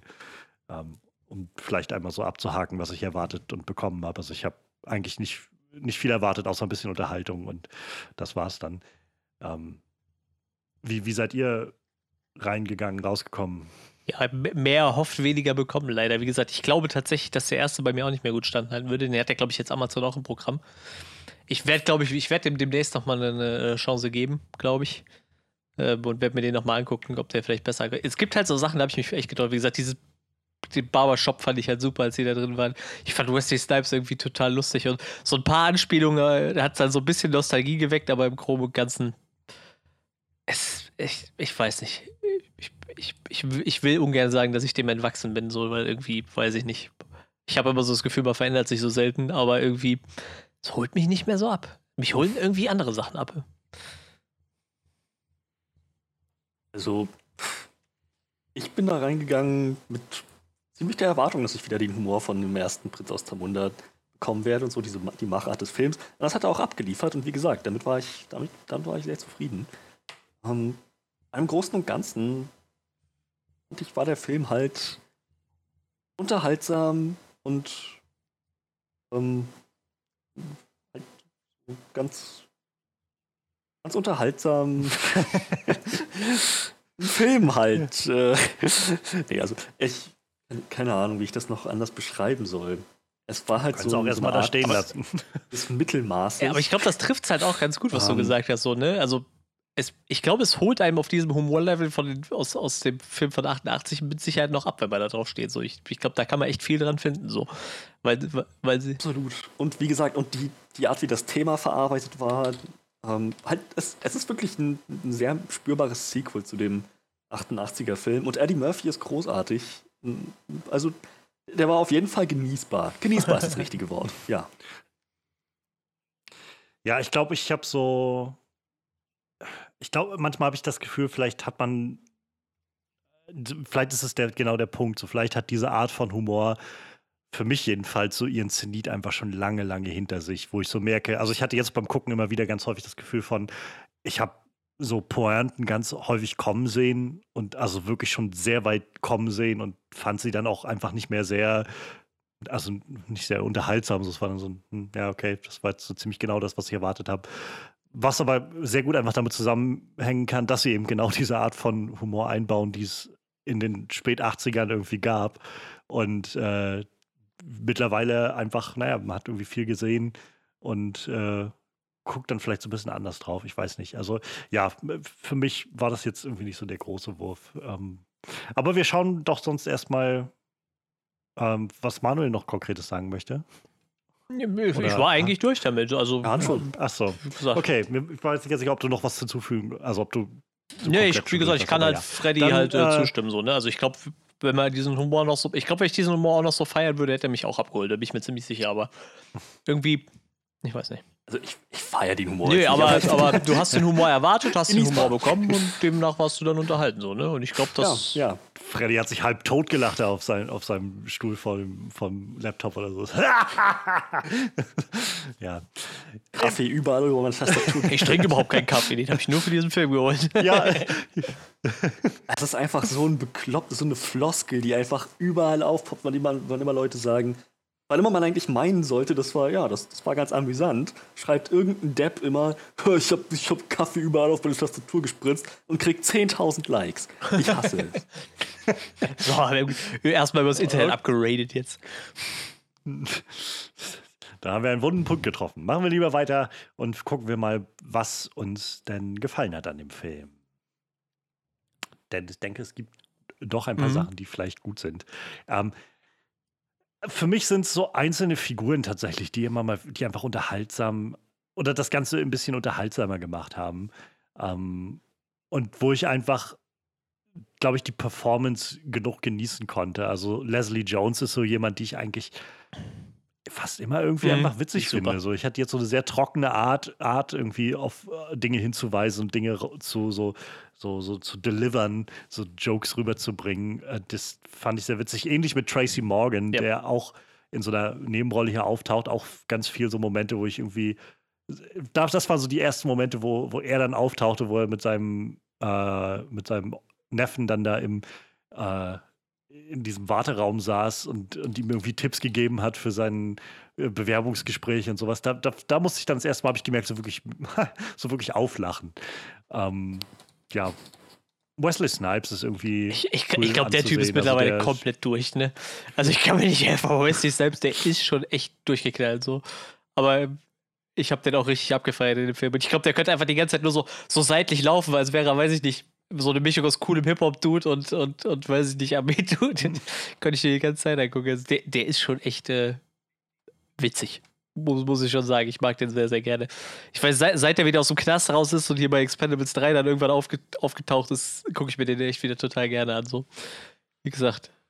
Er ist halt sehr, hat halt so, so, ein Ja. Charisma, was perfekt ist für so eine Rolle. Und er will immer noch Blade spielen. Das ist toll. Ich, ich mag den sehr gerne, den Kerl. Aber wie gesagt, der hat ja auch nur eine recht kleine Rolle, aber ich finde, der hat auch so einen geilen Psychoblick drauf. So. Der guckt immer so ein bisschen wahnsinnig irgendwie. Guck, der Schauspieler. wow, sind Sie Wesley Snipes? Das werde ich oft gefragt. Ah ja. Jetzt habe ich Bock, Expendables 3 zu gucken. Tatsächlich. Der Doc. Äh, Ja, überhaupt, ähm, was, mich, was mich umgehauen hat, war, ich, ich dachte, dass die, die Szenen mit Arsenio Hall als, als Sammy, an, an den hatte ich mich nämlich aus dem Originalfilm nicht mehr erinnern können. Und ich dachte, die Szenen, die mit ihm dann noch gezeigt wurden innerhalb von, dem, von Prinz aus Zamunda 2, waren irgendwie allesamt, keine Ahnung, so, so eine Art Nachdreh und er spielt einen Charakter, der vorher von einem anderen Schauspieler gespielt wurde, weil er einfach fast genauso aussieht wie damals. er ist in 30 Jahren irgendwie gefühlt nur ein paar Monate gealtert. Wahnsinn. Äh, Ähnlich wie Eddie Murphy ja eigentlich auch. Also so, so ich, beide sind so ein bisschen breiter geworden, habe ich das Gefühl. So, das, das sieht man schon an. Aber ja, es ist so. Ansonsten so, also äh, andere Leute in dem Alter sind deutlich ja, faltiger. äh, du, aber ohne Scheiß, du musst dir diese ganz, so diese ganze afroamerikanische Schauspielriege da mal angucken. James Earl Jones 90. Ähm, Morgan Freeman 83. Äh, weiß ich nicht, aber irgendwie, die sind alle noch so fit irgendwie. Also, die sehen alle irgendwie aus, als wären die 15 Jahre jünger, als sie eigentlich sind. Das ist total krass. Aber ja, aber, aber der Unterschied zwischen Ja, damals das- es ändert und sich jetzt, nicht, Der, ne? ist- der finde ich bemerkenswert. Dass die alle jünger aussehen, als man denkt, ist klar. Aber ich meine, bei Morgan Freeman, wenn, wenn ich ähm, Ja, das sieht man. Wenn, Ja, wenn klar, ich ihn okay. vergleiche, Batman Begins 2005 mit jetzt halt äh, Prinz aus dem Wunder 2, das ist schon ein deutlicher Unterschied, also ein sehr deutlicher Unterschied. Aber bei, bei Eddie Murphy und ähm, äh, Arsenio Hall ist es überhaupt nicht, das ist kaum, kaum spürbar. Ähm, Das kaum- ist das, was Johannes gerade sagt. Und Die ja, sind die jetzt alle ein bisschen breiter geworden. Das zieht die Falten aus dem Gesicht. rein vom Gesicht her hätte ich es nicht mehr so, so bräuchte man schon so richtig, richtig intensiven Close-up, um zu sehen, naja, okay, das ist jetzt, da haben sie ein bisschen was nachgebessert. Wir haben alle keine so. 4K-Monitore, Das- ne? Dann können wir es vielleicht sehen. Das hilft sicherlich auch. Das war so technisch gesehen tatsächlich, fand ich sehr beeindruckend. Also diese Szenen, die sie jetzt noch mal rückwirkend in den Prinz von Zamunda reingeschnitten haben, ähm, die völlig, also äh, das wäre mir nicht aufgefallen. Ich habe echt gesessen und gedacht, äh, wenn ich mich jetzt ganz doll darauf konzentriere, muss ich doch bestimmt sehen, dass das so CGI und Verjüngung und sowas ist und so, aber nee, siehst du einfach nicht. Das sieht halt einfach aus wie aus dem alten Film, nur dass Leslie Jones auf einmal da rumsteht. Ich muss allgemein sagen, auch ähm, es gibt ja diese Löwenkampf-Szene. Und ähm, auch dieser, Na, da habe ich es ein bisschen gesehen. ja, aber dieser, auch dieser Löwe ist für eine Comedy gut animiert. Also, also die Effekte für den Film waren gut. War halt nicht komplett Ich- animiert. das ne? weiß ich Die nicht. haben, die haben so oft es gegen einen echten Löwen genommen. Ja, ja. Wenn er halt Ja, musste, aber- dann war dann hat man es halt gesehen. Das, das, ist für, also für eine Comedy ist das schon nicht schlecht. Da haben die schon echt äh, ein bisschen sich Mühe gegeben, auf jeden Fall. Das kennt man auf jeden Fall schlechter. Das ist wahrscheinlich so den, den das Animationsstudio von The Revenant angefragt, die lebensechten Löwen da reinbauen können. Oh mein Gott, dieser Film wäre für mich wahrscheinlich einfach nochmal tausendmal besser gewesen, wenn einfach der Film wäre, wie, wie er gewesen ist jetzt bis zu diesem Punkt, wo er äh, seinen, seinen Löwenplan da umsetzt. Und dann folgt einfach so eine Revenant-Style, wie 10 Minuten Szene, wie er von diesem Löwen angegriffen wird. Zerfleischt also wird. Völliger Wechsel des Tons und alle stehen rundherum und so gucken, oh mein Gott. er, er, er kriecht den Weg zum Palast, hinterliest eine riesen Blutschleifspur auf seinem Weg. Oh mein Gott, Lavelle hat seine Stimme verloren. Ach ja, zwischendurch noch so eine, so eine rohe Zebraleber irgendwie essen, um am Leben zu bleiben. So einfach so ein kompletter Tonshift so an der Stelle. Ach ja. Ja, äh, wo wir gerade bei Lavelle sind, gespielt von äh, Jermaine Fowler. Der Charakter hat für mich super funktioniert. Von Anfang an. So, die, sein, ich glaube, seine, seine erste Szene, wo er mal so richtig durchscheint im Bewerbungsgespräch, ist halt die, die auch dann gleich so ein bisschen thematisiert, dieses Privilege, Vorurteile, die gegenüber Lavelle direkt bei einem Bewerbungsgespräch ähm, zutage treten. Und halt so seine, so wie, wie, wie, er das, wie er das rübergebracht hat, dass er halt so ein, so ein Typ ist, der schon motiviert ist und irgendwie gern, gern mitwirken möchte, der halt seine Skills hat, ähm, recht upbeat, heiter ist. So, und dann hab, aber wenn er, wenn er feststellt, okay, hier ist, hier ist nichts mehr zu gewinnen, dann auch kein Blatt mehr vor den Mund nimmt. Das, und keine Ahnung, so, halt so, so ein Typ, der es schon hinter den Ohren hat, der sich, ähm, ja, ja, der sich, der, der dann, der halt auch so ein bisschen, ach, er hat, so, er hat halt so eine Energie, ähm, die, die für, für, so einen, für so einen Charakter wie ihn, glaube ich, sehr wichtig sind, zumal ähm, so gleich mal klar gemacht wurde, der ist jetzt nicht irgendwie so ein, so, so ein Spielball der Umstände um ihn rum. So, der, der beugt sich nicht vornüber, um das zu erreichen, was er möchte, sondern der, ja, der, der kann einem durchaus schon mal die Stirn bieten. Und das ist halt, er ist, ich finde, er ist ein sehr konsistenter Charakter über den ganzen Film hinweg. Ähm, so der, der hat sich jetzt, keine Ahnung, er, er, bleibt sich selber sehr treu im Laufe des Films. Ich bin ja halt auch die ganze Zeit überlegen, hatte der erste Film auch so eine so eine, wie nennt man das, so eine, so eine, so eine kritische Komponente, dieses mit, äh, ja, Frauen dürfen keine Thronfolger nee, ich, ich habe auch jedes Mal, wenn ich den Film, also je weiter ich den Film gucke, umso mehr habe ich versucht, mich zurückzuerinnern. Ich meine, der, der Prinz aus Zamunda, der erste Film, der war noch nicht so soziopolitisch nee. ähm, mit, sein, mit seiner Thematik. Es war halt in Ansätzen da mit dem, äh, dem Schwarzafrikaner, dem, dem, dem, ja, ja, doch Afrikaner, muss man sagen, kein Afroamerikaner, sondern Afrikaner, der dann nach Amerika kommt und äh, sich von unten quasi vom Tellerwäscher zum Millionär mehr oder weniger hocharbeiten möchte. Aber das waren alles nur so, keine Ahnung, ist, diese, diese Themen wurden impliziert, aber nicht so wirklich direkt angesprochen, wie jetzt in dem Film, wo ähm, Lavelle einfach mal seinem, seinem Arbeitgeber, also seinem potenziellen Arbeitgeber direkt ins Gesicht sagt, so, was alles, so, das ist einfach jedes Klischee von White Privilege. Ich, ich finde halt auch diese, diese ganze Prämisse, dass, äh, hieß sie Mi, Prinzessin Mika? Mika, glaube ich, ne? Dass, dass sie mhm. theoretisch nicht Thronfolger werden darf, weil äh, sie halt nicht männlich ist und so. Das, das gibt es ja wirklich immer noch auf der Welt so, ne? Und das ist halt, äh, ich glaube, in Thailand ist das so. Da ist jetzt äh, der drogensüchtige Sohn vom König, ist der König, neue König und äh, die Tochter, die seit 15 Jahren die, die Amtsgeschäfte eh schon führt, die darf halt nicht. Und äh, macht es jetzt trotzdem weiter so, aber ist halt nicht Königin, sondern nur Prinzessin, weil, weil es halt nur männliche Erben geben, äh, männliche Könige geben darf. Und äh, dass halt sowas auch mal thematisiert wird. Wie gesagt, ich konnte mich halt nicht daran erinnern, dass im ersten Teil sowas überhaupt mal Thema war. Das fand ich schon relativ stark für, für einen Film, der eigentlich, wo ich eigentlich eher dachte, es wird halt leichte Comedy nur, ne? War dann schon ganz interessant. Ja, aber es hat sich eigentlich auch ganz ja, gut sicher, in das Thema, ähm, wie, wie sich, wie, ähm, wie, wie heißt, wie, Moment, Moment, Moment. Äh, Prince Prince Akeem, mittlerweile jetzt King Akeem. Ja. Ne? Mhm.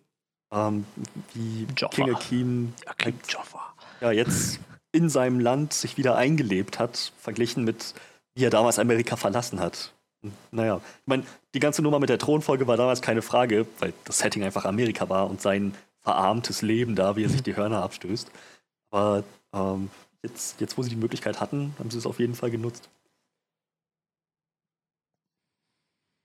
Ja, für mich hat das ehrlich gesagt nicht funktioniert alles. Aber ähm, das äh, ich, kann ich dann später noch was zu sagen. So, ähm, ja. Ich, ich weiß zu schätzen, was der Film da versucht, aber so wirklich aufgegangen ist die Rechnung für mich nicht. Ich meine, für mich hat das tatsächlich funktioniert. Für mich war das eins der Elemente, wo ich dachte, das war eigentlich ganz nett aufgezogen, dass der ganze erste Film sich darum drehte, ähm, wie er so aus den Traditionen seiner, äh, sein, seines Volkes und seiner, seiner Familie herausbricht äh, und irgendwie mehr oder weniger die Welt verändern möchte. Was ja auch später in, hier jetzt in, in dem Film noch thematisiert wird von seiner Frau. So, du, du wolltest ja, ja. doch eigentlich alles auf den Kopf stellen. Ne? Ähm, und naja, dass er dann selber auch merkt, so, oh, scheiße, Mann, ich bin zu dem geworden, bevor ich eigentlich mal weggerannt bin. Es ist halt. Es war ein netter, netter Twist auf den ersten Film. Es, es ist halt nicht, es ist halt nicht die Konzeption, es ist mehr so die Execution, glaube ich, die für mich nicht hingehauen hat. So, ich also, wie gesagt, ich, ich weiß zu schätzen, was der Film da, glaube ich, versucht und machen will, aber ich, ja, ähm, das ist an den meisten Stellen nicht so wirklich aufgegangen, weil ich es einfach sehr plump fand, einfach, glaube ich. Und das, das ist so an vielen Ecken und Enden. Also, so, wie gesagt, ich komme ja später nochmal drauf, aber so für mich ist das, glaube ich, so, so ein so im Großen und Ganzen geht der Film nicht so wirklich auf. Deshalb bleibt bei mir halt vor allem immer so einfach davon hängen, so, ja, ich mochte halt so Momente mit mhm. verschiedenen Figuren, die haben mir halt besonders dann irgendwie gefallen. Ich mochte zum Beispiel die Töchter irgendwie sehr gerne. Ich fand, von denen gab es zu wenig zu sehen. Hätte ich gerne mehr gesehen von den dreien. Also, ich meine, gerade auch die Kiki Lane, ähm, die Mika gespielt hat, die, also, die fand ich auch sehr, sehr gut, auch gerade in dem Film, auch wenn sie nicht viel zu tun hatte an, an sich. Ähm, aber die hatten wir nun auch gerade letztes Jahr noch mit äh, The Old Guard, da hatte sie ja eine der Hauptrollen gespielt gehabt oder die Hauptrolle gespielt gehabt, nämlich Charlize Theron. Da fand ich sie sehr gut in Beale Street, also If Beale Street Could Talk. Der Film ist auch wundervoll, da spielt sie auch ganz, ganz toll. Ähm, aber auch so diese die kleinen Mädchen oder, oder, also diese die anderen beiden Schwestern fand ich auch einfach sehr sympathisch irgendwie und ähm, ja, waren einfach so, so diese Momente irgendwie so mit diesen Figuren gerade, die mich dann immer mal wieder so ein bisschen erheitert haben. Ja, das war bei mir tatsächlich auch so das meiste. Wie gesagt, ich mochte so die Szene, wenn sie jetzt erst beim Barbershop sind. Da habe ich dann auch so, die, da habe ich dann so diese Vibes aus dem alten Film einfach nochmal abbekommen. Ähm, seit immer, wenn irgendwelche bestimmten Charaktere mal aufgetreten sind, fand ich das ganz witzig. Aber ähm, ich habe leider nicht so viel gelacht, wie ich es mir erhofft habe. leider, leider. Momenteweise. Ja, ja, ich mochte, also keine Ahnung, wie gesagt, für mich waren so gerade ähm, Leslie Jones hatte einfach immer yep. so, so, schöne Momente irgendwie. Also ich musste einfach tatsächlich herzlich lachen, als sie, äh, als Akim irgendwie bei ihr da durch die Tür kam und sie dann stand irgendwie, oh, das ist doch mein Afrikaner oder was sie gesagt hat. Das war so, so ein Moment, wo ich irgendwie einfach so die Art und Weise, wie sie das rübergebracht hat, wo ich einfach einfach herzlich lachen musste irgendwie. Und davon gab es noch so ein paar, wo sie in, äh, dann in Samunda drüben waren und wie sie dann einfach Dinge kommentiert hat oder so auf ihre sehr, äh, auf ihre flapse Art irgendwie so. Das war, das war irgendwie was sehr, sehr angenehm mit anzusehen irgendwie. Und äh, ja. Aber ich könnte jetzt auch schon nicht mehr konkret noch Gags nee, benennen. So, nee. so ich, kann mich, ich kann mich an eine Szene erinnern, wo ich tatsächlich laut aufgelacht habe. Also, also, jetzt nicht fünf Minuten abgefeiert, aber halt so. Kein Kaffee verschüttet. äh, ja, genau, genau. Ähm, und zwar als Akim da auftaucht und äh, er sich ähm, Lavelles Familie vorstellt. Aber ich weiß nicht mehr, was der Gag war. Ja. Ja, so geht es mir halt auch. Also, ich, wie das waren so Momente, die ich, wo ich weiß, ich habe gelacht, aber ich könnte jetzt nicht mehr so konkret festhalten, was mich gerade zum Lachen gebracht hat, ehrlich gesagt. Das, aber man hat gelacht, deswegen meine ich genießbar. Äh, also, das freut mich. ja, also ich habe, glaube ich, auch nicht mehr viel zu sagen, wenn ich ehrlich bin. Also was, was das jetzt Ja, das ist, ich glaube, das wird bei mir in die andere Richtung auch nicht anders sein, so, weil das ist halt so ein der Film ist halt Durchschnitt, ne? Irgendwie so. Der ist mit vielen Ecken ist er halt okay. Manchmal hat man gelacht, aber nicht so viel, wie man gerne gewollt hätte. Und das fand ich eigentlich schon krass, weil eigentlich bin ich jetzt davon ausgegangen, dass ich richtig auf den Film abgehe und jetzt mir voll so mich übelst freue und so irgendwie. Piss mich ja, so, so etwa. Das ist Kaffee, ja? Ich habe extra eine Windel angezogen. Ach ja. Ja. Naja, dann, ich weiß nicht, Freddy, möchtest du noch was anfangen? Ich, über, ich überlege gerade, ob ich noch was habe. Ähm, jetzt schon über die Schauspieler gesprochen. Achso, das Gag, der mir gerade einfällt, vielleicht während du noch äh, überlegst. Da muss ich auch lachen, das war äh, James L. Jones bei seinen. Also zum einen, die, diese ganze Nummer, dass James L. Jones seine Beerdigung feiert, während er noch lebt, fand ich irgendwie witzig gemacht. So dieses, dieses feiern wir sie einfach jetzt und dann kommen dazu irgendwelche Popstars und so weiter. Ähm, aber vor allem, Gag war irgendwie sehr witzig, als äh, Eddie Murphy, also als, als Akeem gehört hat, was passiert ist, irgendwie, wie er Vater werden konnte und Sammy an den Hals gesprungen ist und äh, James Earl Jones im Bett lag und sagt: Los, bring ihn endlich um. So, wie meinte. Das, das war irgendwie sehr nett, ja. ja. Irgendwie kann er den nicht leiden. Ja, aber nachdem ich jetzt noch mal ein bisschen drüber nachgedacht habe, ähm, mir fällt da noch nichts mehr ein. Dann ja, schauen wir mal, was vielleicht nicht so gut Oh funktioniert ja. hat an dem Film Oh für ja. uns. Alright. Ich, ich möchte gerade was vorwegschießen, weil ich das jetzt gleich wieder vergessen habe. Ich, ich weiß doch, wie sehr ich abgefeiert habe, diese Mischung aus Hip-Hop und afrikanischer Kultur in Black Panther. Das haben die in dem Film total auch versucht. Das hat bei mir nicht einmal funktioniert. Ich fand das vollkommen nervig. Ich, ich weiß nicht. Also, das ging mir gerade, eben, eben kam mir das wieder, wie ich in dem Film gesessen habe und so dachte so, irgendwie gab das bei Black Pan- Black Panther auch. Du hast immer dieses, ja, so irgendwas mit afrikanischen Tänzen, so viel Kultur. Dann hast du irgendwie wieder so Hip-Hop. Bei, bei Black Panther hatten sie es ja noch ganz krass bisschen unterteilt in, wenn der Black Panther auftritt und wenn sein Gegenspieler auftritt, so ein bisschen. Ich fand, in dem Film hat das gar nicht funktioniert. Die haben das die ganze Zeit probiert. Den ganzen Film hat so immer wieder Hip-Hop gemischt mit so, dann war wieder irgendwie so ein Fest, wo so afrikanische Tänze waren. Ich glaube, so für sich betrachtet, so diese afrikanischen Tänze und so waren wahrscheinlich ziemlich cool und äh, da sind wahrscheinlich auch wirklich Leute gefragt worden, die eine Ahnung von haben, so. Aber dann in diesem Kontext mit diesem Hip-Hop, ich hab's jetzt einfach schon besser gesehen, so, ne? Und dann, dann, ich weiß nicht, es halt, wirkt halt so, als hättest du das nochmal versucht, aber in schlecht. Tja, es, also für mich wirkte das gerade bei dieser Beerdigung, die ich halt an sich irgendwie sehr, also das fand ich einfach Mhm. witzig und auch gerade den Fakt, dass dann da auf einmal Salt and Pepper oder sowas aufmarschieren und anfangen irgendwie was zu rappen oder so. Ähm, so das finde ich einfach im Film an sich abstrus genug, dass ich darüber dann lachen kann, weil es einfach so bizarr ist irgendwie. Ähm, in der Logik des Films finde ich es aber tatsächlich dann doch wieder sehr seltsam, dass halt der König von Zamunda halt dasteht, also der scheidende König James Earl Jones und, äh, und halt irgendwie Fan von Hip-Hop ist oder sowas. Ähm, so, weil, also ich meine, mag sein so, aber es wird ja doch eher so, signalisiert, dass das eher diese traditionelle Sichtweise ist und so. Und da habe ich dann mehr so das Gefühl, dass der Film so seine, seine tatsächliche Filmebene verlässt, sondern das ist dann so dieses, naja, Black Culture von, also gerade aktuelle Black Culture halt in diesen Film zu bringen. Und das ist also legitim, glaube ich, und nett gedacht, aber ja, es hat mich jetzt auch nicht wirklich abgeholt, wenn ich ehrlich bin.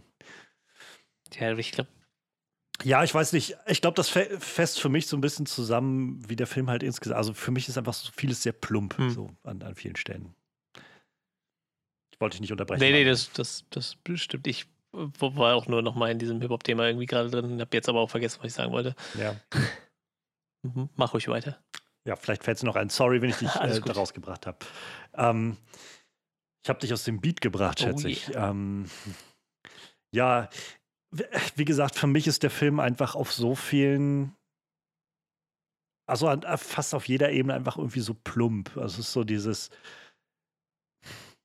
ich finde den Humor halt einfach sehr plump an vielen Stellen. Ich habe es vorhin schon mal gesagt. So ich, es waren so viele Gags, die ich so äh, habe, weiß nicht, zehn Meilen gegen den Wind kommen sehen.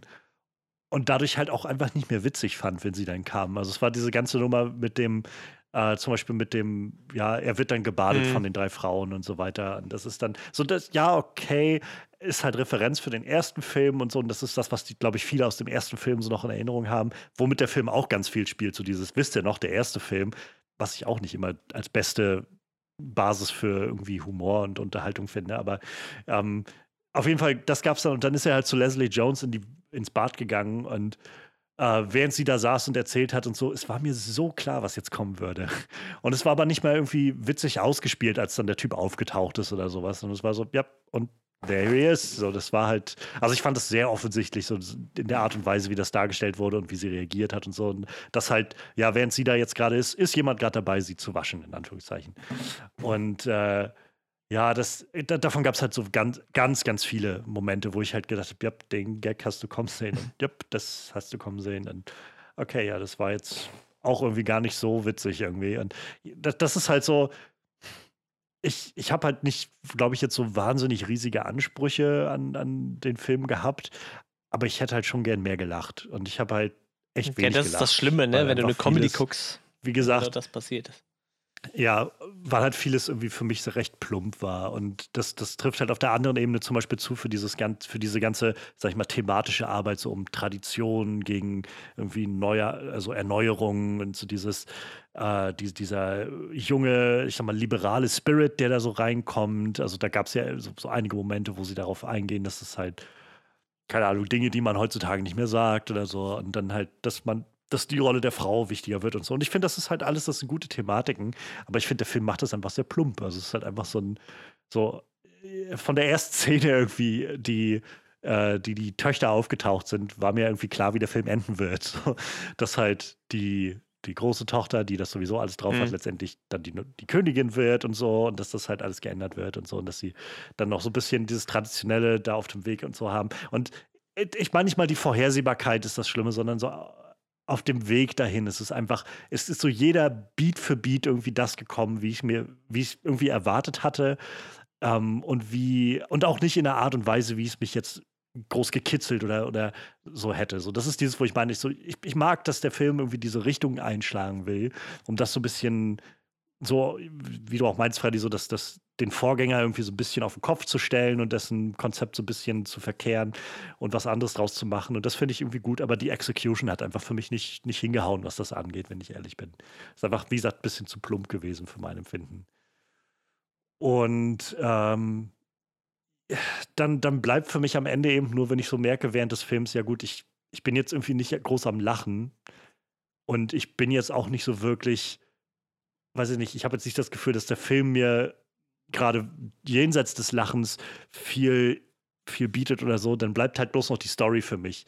Und die Frage, ob die Story irgendwie interessant und so engaging ist, irgendwie so. Und das ist halt der letzte Punkt, wo ich das Gefühl hatte, ja, die Story hat mich dann doch nicht, nicht mitgerissen. So. Auch das fand ich irgendwie sehr, ja, sehr vorhersehbar. Sehr, ich weiß, ist immer ein blödes Kriterium sozusagen, ist vorhersehbar, aber es ist so dieses, wo ich merke irgendwie, das sind einfach so Tropes gewesen an vielen Stellen, die ich halt, glaube ich, einfach nicht nochmal sehen muss. So. Also ich habe sie einfach oft genug gesehen, wenn man die einfach nur nochmal wiederholt, dann, dann gibt mir das echt nicht viel Neues und dann gibt mir das nicht viel Unterhaltung. Und äh, da spielt halt ähnlich auch mit rein der Lavelle. So, ich, ich konnte mit der Figur nicht viel anfangen, wenn ich ehrlich bin. Das war so, äh, ja, ich, ich, keine Ahnung, ich fand es ein bisschen, es war ein ziemlicher so Ricochet irgendwie für mein Empfinden, so, so ein krasser äh, so, so Sprung in die entgegengesetzte Richtung, dass man ihn etabliert als diesen, diesen ambitionierten Typen, der irgendwie so, und er sagte selbst, ich bin unglaublich motiviert und so und, und dann, dann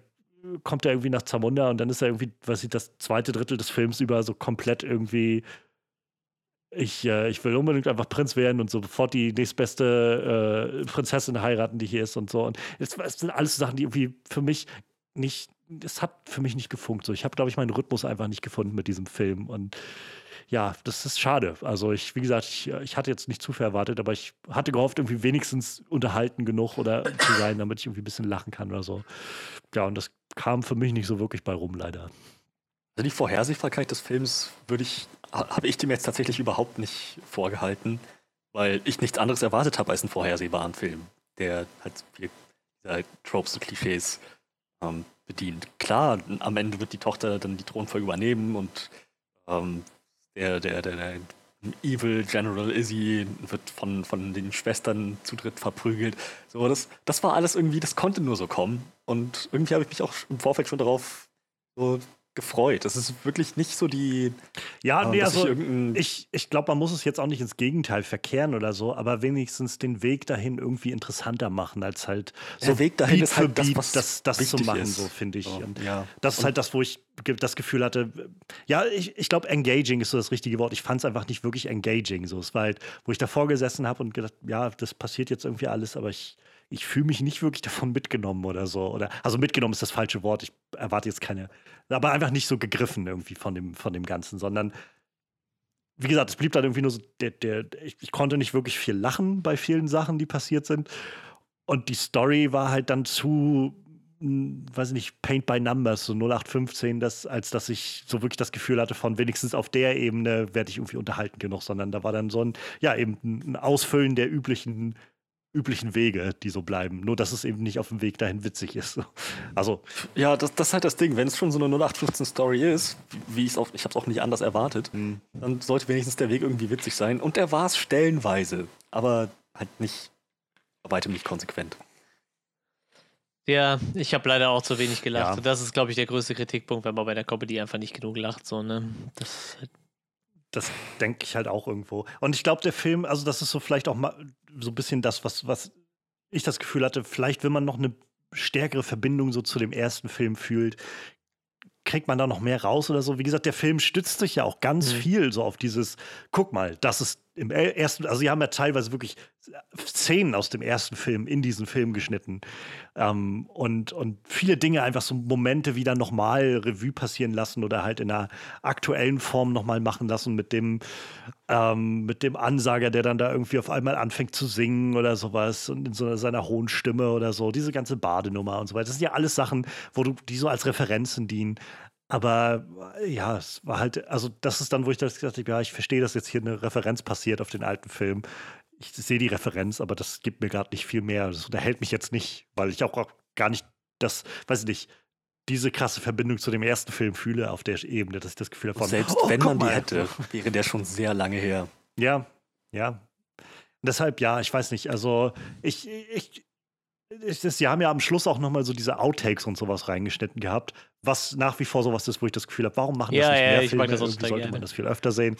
Ähm, und ich meine, das ist, ich meine, das sind alles ausgewählte Clips und so und wer weiß das schon.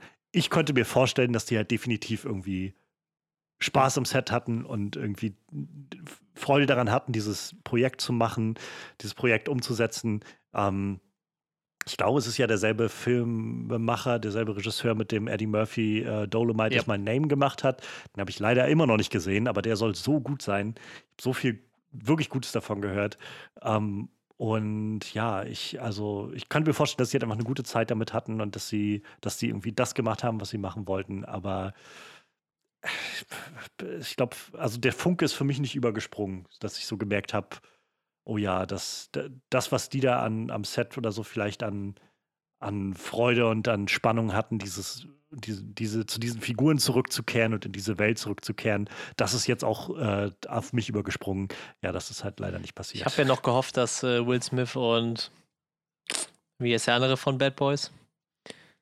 Wer spielt mit Will Smith? Ähm, ja, genau, dass, dass die noch auftauchen, weil die sind ja, ähm, gab es da so einen Clip, ich glaube, auf, auf dem Instagram-Profil von Will Smith, das, wo ja. die im selben Studio gedreht hatten zu der Zeit oder so. Dann sind die da rübergelaufen und haben sich da irgendwie getroffen. Ich glaube, äh, da war dann Eddie Murphy, äh, Wesley Snipes, Arsenio Hall und äh, Will Smith und, und der andere Kerl, Martin Lawrence, haben sich da getroffen am Set. War scheinbar eine sehr lustige Runde. Hätte vielleicht für einen kleinen Auftritt noch reichen können, aber gab es dann leider nicht. Bisschen schade. Ist jetzt aber keine Kritik. Hätte mich nur gefreut, wenn die da gewesen wären.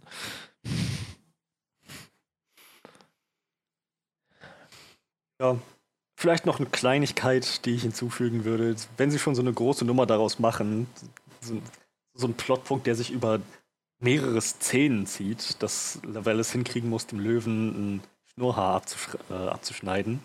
Äh, Tasthaar, wie man mit größeren Raubtieren, meine ich, sagt.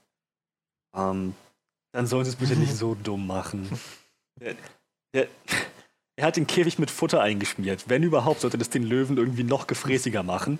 Und wenn nicht gefräßiger, dann, dann hat er hat das Futter an dieselbe Stelle geschmiert, wo er dann seine Hand durchsteckt. Er hätte die Hand in diesem Moment verlieren müssen. Geht nicht anders. Glaubst du, der Löwe war zu sehr mit dem Schlecken dieser Reste von Fischcreme beschäftigt, dass er, dass er diese sich bewegende Hand auslässt? Lebende Beute, wo er sowieso schon gerade mehr oder weniger im Futterrausch ist? Das, keine Ahnung, das war für mich irgendwie ein bisschen zu dumm gelöst. Dafür, dass das irgendwie so der, der entscheidende Punkt war, wo der, der ultimative Test für Lavelles Tauglichkeit zum Prinzen.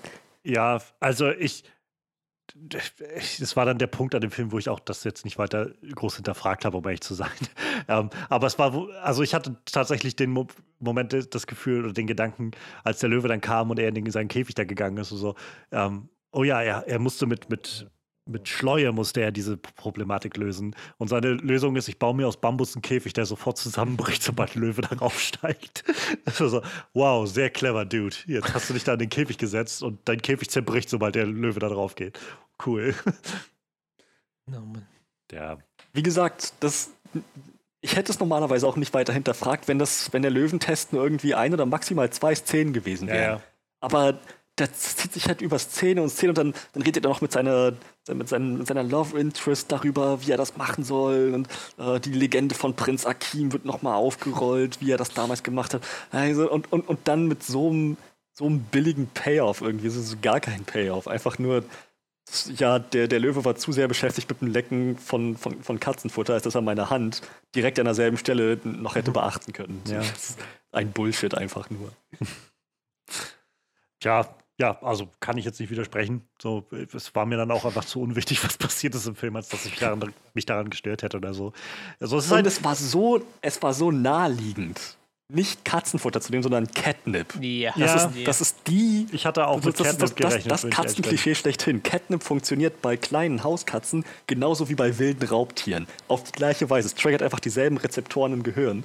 Und dann, ja, dann hätte ich mir vielleicht sogar noch irgendwie das ist gar nicht mal so, so, so, ähm, so fernab der, des Realistischen, dass der Löwe dann einfach in so einen Zustand des, keine Ahnung, dass er halt so ein bisschen zugedröhnt ist, dann anfängt nur noch apathisch rumzuliegen oder sich im Gras rumzuwälzen.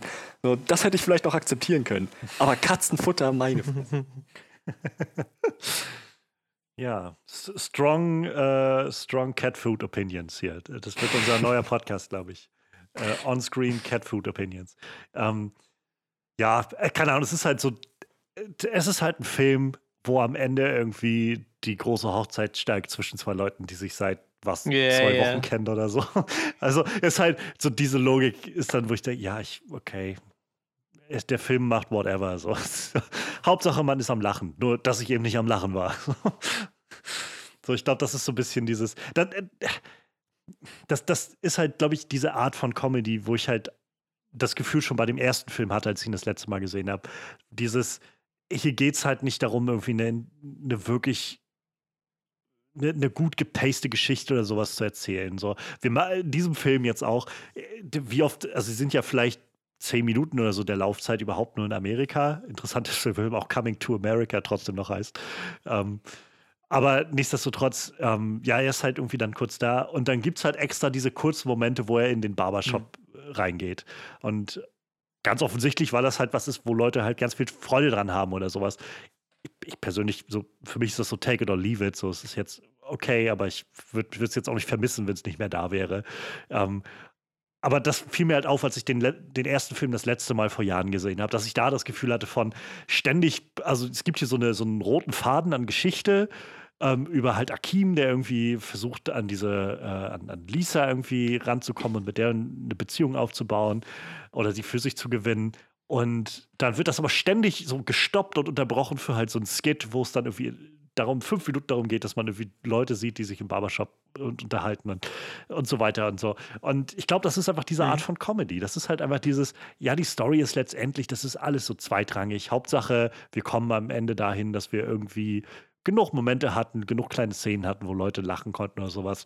Und wenn das bedeutet, dass halt unsere beiden Hauptfiguren oder Hauptdarsteller, äh, Eddie Murphy und Arsenio Hall, sich ständig in andere äh, Outfits nochmal reinzwängen und in Kostüme und so, ja, dann warum nicht so? Und ich, ich glaube, da ist also Validität hinter, zu sagen, scheiß auf die Story, wir machen hier einfach eine, eine, Reihe von Sketchen im Prinzip und äh, spinnen dann, dann eine Story drum, damit das irgendwie einigermaßen zusammenhängt. Aber ja, es, äh, dann, dann, muss der Humor aber auch wirklich sitzen, für mich jedenfalls, damit ich das Gefühl habe von, ja, scheiß doch auf den Rest.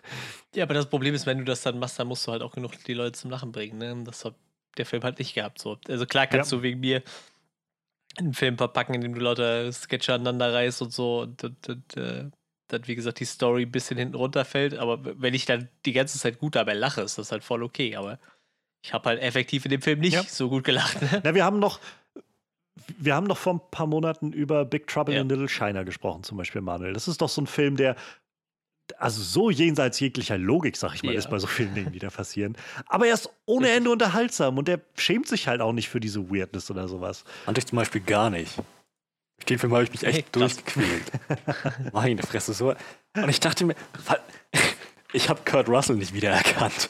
Und ich habe mir während des ganzen Films gedacht, wie kann, ich, ich meine, der Film ist so, so strunzdumm. Und, so, und trotzdem, trotz, trotz der Stupidität dieses Films, habe ich immer wieder festgestellt, aber der Hauptdarsteller ist echt gut. So, wenn man dem aber besseres Material geben würde, der würde das richtig rocken. Tja, da, da scheinen wir einfach äh, auf unterschiedlichen Planeten zu wohnen. Einer Planet Zamunda und einer ist Planet Little China. ja, ja, ich weiß nicht, habt ihr noch was, was zu sagen? Wollt ihr noch was loswerden? Ähm, ich bin, glaube ich, so ziemlich, Ich eigentlich auch. Ja. so ziemlich leer. ich bin Meine bin Fresse. durch. Habt ihr mal auf die Zeit geguckt? Das wird eine unserer kürzesten Folgen. Das ist ja echt der Wahnsinn. Das kann ich mir vorstellen, wenn ich ehrlich bin. Habe ich auch absolut nichts dagegen, wenn die Folgen Ja, ungefähr diese Länge muss haben. auch nicht, aber wie gesagt, äh, es ist halt, wenn so ein Film halt so, so einfach so vorbeigerollt ist, ne, dann gibt es halt nicht viel zu sagen. Wenn so ein Film richtig kacke Ja. ist, dann kann man stundenlang drüber reden, was scheiße war, wenn ein Film richtig gut war. Ich bin, also ich, ich merke halt auch jetzt nochmal in unserem Gespräch so, ich, ich finde den Film auch nicht gut. So, also muss ich einfach festhalten. So, ich finde Coming to America, Coming to America ist kein wirklich guter Film. So, ich, ähm, ich habe halt, glaube ich, einfach sehr viel Sympathie für viele Leute, die daran beteiligt sind und genieße halt sehr, die dann zu sehen da drin. Aber unterm Strich komme ich aus dem Film und denke, das ist, war kein guter Film so wirklich. Aber es war halt eben auch kein so schlechter Film, dass mich das in Ja, ja, Rage bringt. das Oder ich hatte halt- so viel Investment da rein, dass ich das Gefühl habe von, oh mein Gott, wie konntet ihr oder so. Ich habe einfach nur das Gefühl von, es ist, naja, wie so viele, also es gibt so viele Comedies, die das in den letzten Jahren gemacht haben, die einfach nach 20 Jahren neuen, einen neuen Film da rausgehauen haben, so ein Sequel, und das dann einfach nicht gut war oder nicht so gut war wie der erste oder wie auch immer. Und für mich fällt das genau in diese Sparte von, ja, der erste war halt irgendwie zu seiner Zeit so Kult und hat irgendwie viel gemacht und der neue macht halt irgendwie so ein bisschen was davon wieder aufkochen, ein bisschen was Modernes, aber so wirklich funktionieren tut davon für mich jedenfalls nichts, äh, nichts mit Hand und Fuß. Und ich- was soll ich dazu noch groß Ja, das sagen? So, halt- das, das bleibt irgendwie, ist alles, was ich dazu sagen kann irgendwie. Ja, naja, dann machen wir unser Fazit und äh, machen wir heute dann die Türen zu. Also schließen wir dann ab, Licht aus und so. Ähm, ja, ich habe es jetzt gerade schon gesagt, ich kann das gleich noch, also pff, noch mal irgendwie kurz zusammenfassen. So, es ist halt, ich finde, es ist kein wirklich guter Film geworden. Es ist ziemlich, ziemlich sehr ruht es sich auf dem aus, was Coming to America, also der Originale mal war und, und versucht so vieles von der alten Chemie und Magie wieder zu kreieren. Und vieles davon steht durch die Figuren, aber oder die Hauptdarsteller oder Hauptdarstellerriege, die sie da haben. Und die sind es auch, die mir immer noch mal so ein bisschen Lacher abverlangt haben.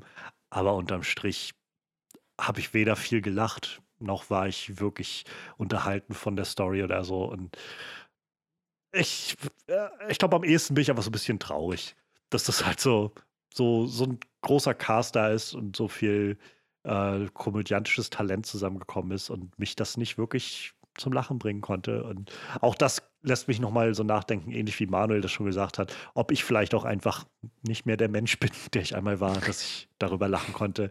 Oder aber ob, naja, auch einfach, also ich glaube, selbst mit der, äh, mit dem mit einem anderen humoristischen Gespür, was ich noch vor 10, 15 Jahren oder so hatte, ähm, hätte ich den Film deutlich weniger unterhaltsam gefunden als den ersten Film. Und ja, also unterm Strich bleibt für mich Coming to, Coming to America ähm, kein, kein wirklich gutes Sequel, kein wirklich guter Film. Und ich bin letztendlich bei vier von zehn. Ja, Ja, da, ja soll ich. ja, Manuel. Ähm, ja, ich, ich habe mir leider auch ein bisschen zu viel erhofft. Ich habe mich wirklich gefreut, als ich das angekündigt gesehen habe, so, weil, wie gesagt, ich, ich weiß, ich habe als Kind den ersten Film gemacht und ähm, ich werde ihm jetzt die Tage auch nochmal eine Chance geben, einfach um zu gucken, ob es jetzt an mir liegt, dass ich den Humor nicht mehr mag oder ob ich den ersten wirklich deutlich besser fand wie den zweiten jetzt. Ähm, ich fand so ein paar Ideen, die sie versucht haben, in den Film umzubringen, ganz nett, aber wie Johannes schon sagt, das ist halt alles irgendwie es geht halt doch dann alles irgendwie ein bisschen unter. Und äh, wie gesagt, in erster Linie wollte ich über den Film lachen. Und das ist mir halt, das ist halt das, was mit dem Film eigentlich am wenigsten passiert ist. Und dann halt über Sachen, wo ich mir so dachte, das sind wahrscheinlich nicht die Sachen, über die man hauptsächlich lachen sollte. So, wie gesagt, ich hätte bei Wesley Snipes einfach nur, wie der, wenn er rumrennt, einfach nur lachen können. Er hätte nicht mal was sagen müssen. So, der hätte einfach nur da so rumstolzieren können die ganze Zeit irgendwo im Hintergrund. Da hätte ich wahrscheinlich mehr gelacht gehabt. Ist, ist ein bisschen schade, wie gesagt. Ähm, Gerade auch, wo Johannes das erwähnt hat, dieser äh, Dolomiti is my name, äh, der, der, ist ja richtig gut angekommen.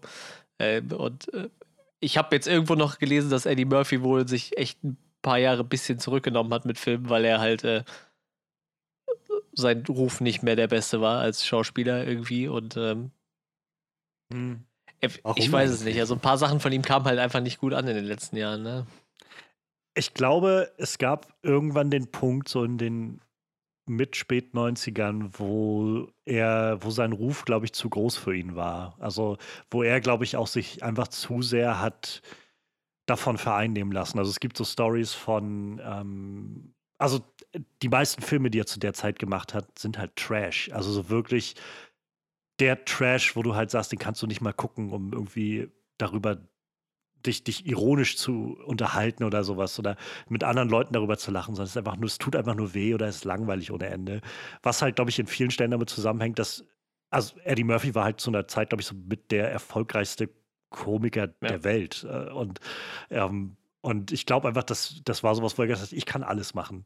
Und ich kann das machen, wenn ich halt, äh, wenn ich halt, weiß ich, sowas wie Norbit mache und irgendwie die Hauptfiguren alle selbst spielen und eine fette Frau und so weiter oder ähm, die Clumps und so weiter. Und äh, ich glaube, es gibt halt die Story von Pluto Nash, war, glaube ich, der Film. Oder Meet Dave oder einer von diesen, es war einer der letzten Filme, die er noch gemacht hat, bevor er dann so in seine selbst verhängte Pause gegangen ist.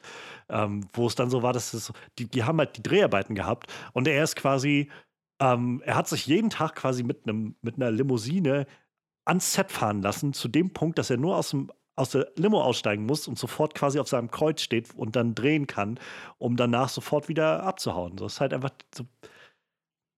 so der, ich glaube, er hat sich so ein bisschen sehr als der King gefühlt und, und sich sehr hinreißen lassen von allem. Also schwer das einzuschätzen, aber das ist so der Eindruck, den ich bekommen habe bei Sachen, die ich so gehört und gelesen habe. Und dann hat er halt scheinbar gesagt, na gut, ich mache jetzt erstmal Pause und ich werde vielleicht auch einfach mich um meine Familie kümmern und meine Millionen, Millionen, Millionen Dollar ausgeben. Und ich finde, das ist irgendwie auch mal ganz nett, dass Leute das auch mal tun. So, Bruce Willis, das hat jetzt gerade im neuen Honest Trailer auch drin, da ging es halt um den alten Coming to America, wo sie auch meinten, das ist äh, Bruce Willis. Es ist auch eine Möglichkeit, einfach keine Filme zu machen und einfach auf seinem Geld zu sitzen und so. Man muss das nicht tun. Ja, das, Manche Schauspieler ja. sollten das halt machen. Aber wie gesagt, Eddie Murphy hat es ja scheinbar echt. Und wie gesagt, mit Dolomiti ist er dann wieder richtig stark zurückgekommen. So. Und ich, ich glaube aber, das, was du gesagt hast, das trifft halt auch zu. Ich glaube, das ist so ein, wir haben da Bock drauf, Film, ne? Ich meine, der hat jetzt 60 Millionen gekostet. Das ist jetzt für einen Hollywood-Film, ist schon eine Menge, aber ist jetzt auch nicht die Welt so. Und äh, wie gesagt, Spaß werden die bestimmt gehabt haben. So. Und äh, Eddie Murphy hat gesagt, einen dritten Teil macht er erst, wenn er 75 wird. Also warten wir mal ab, noch was kommt. Aber äh, ich, ich würde jetzt nicht danach schreien, mir davon noch einen dritten anzugucken. Und äh, ja, ich, ich lande dann so bei viereinhalb von zehn. Und ich, ich weiß nicht, ich glaube, wenn man diesen Humor, den Nostalgiefaktor noch mag, dann kann man sich den angucken, sonst sollte man es vielleicht lassen. Ja, kann mich da auch nur anschließen.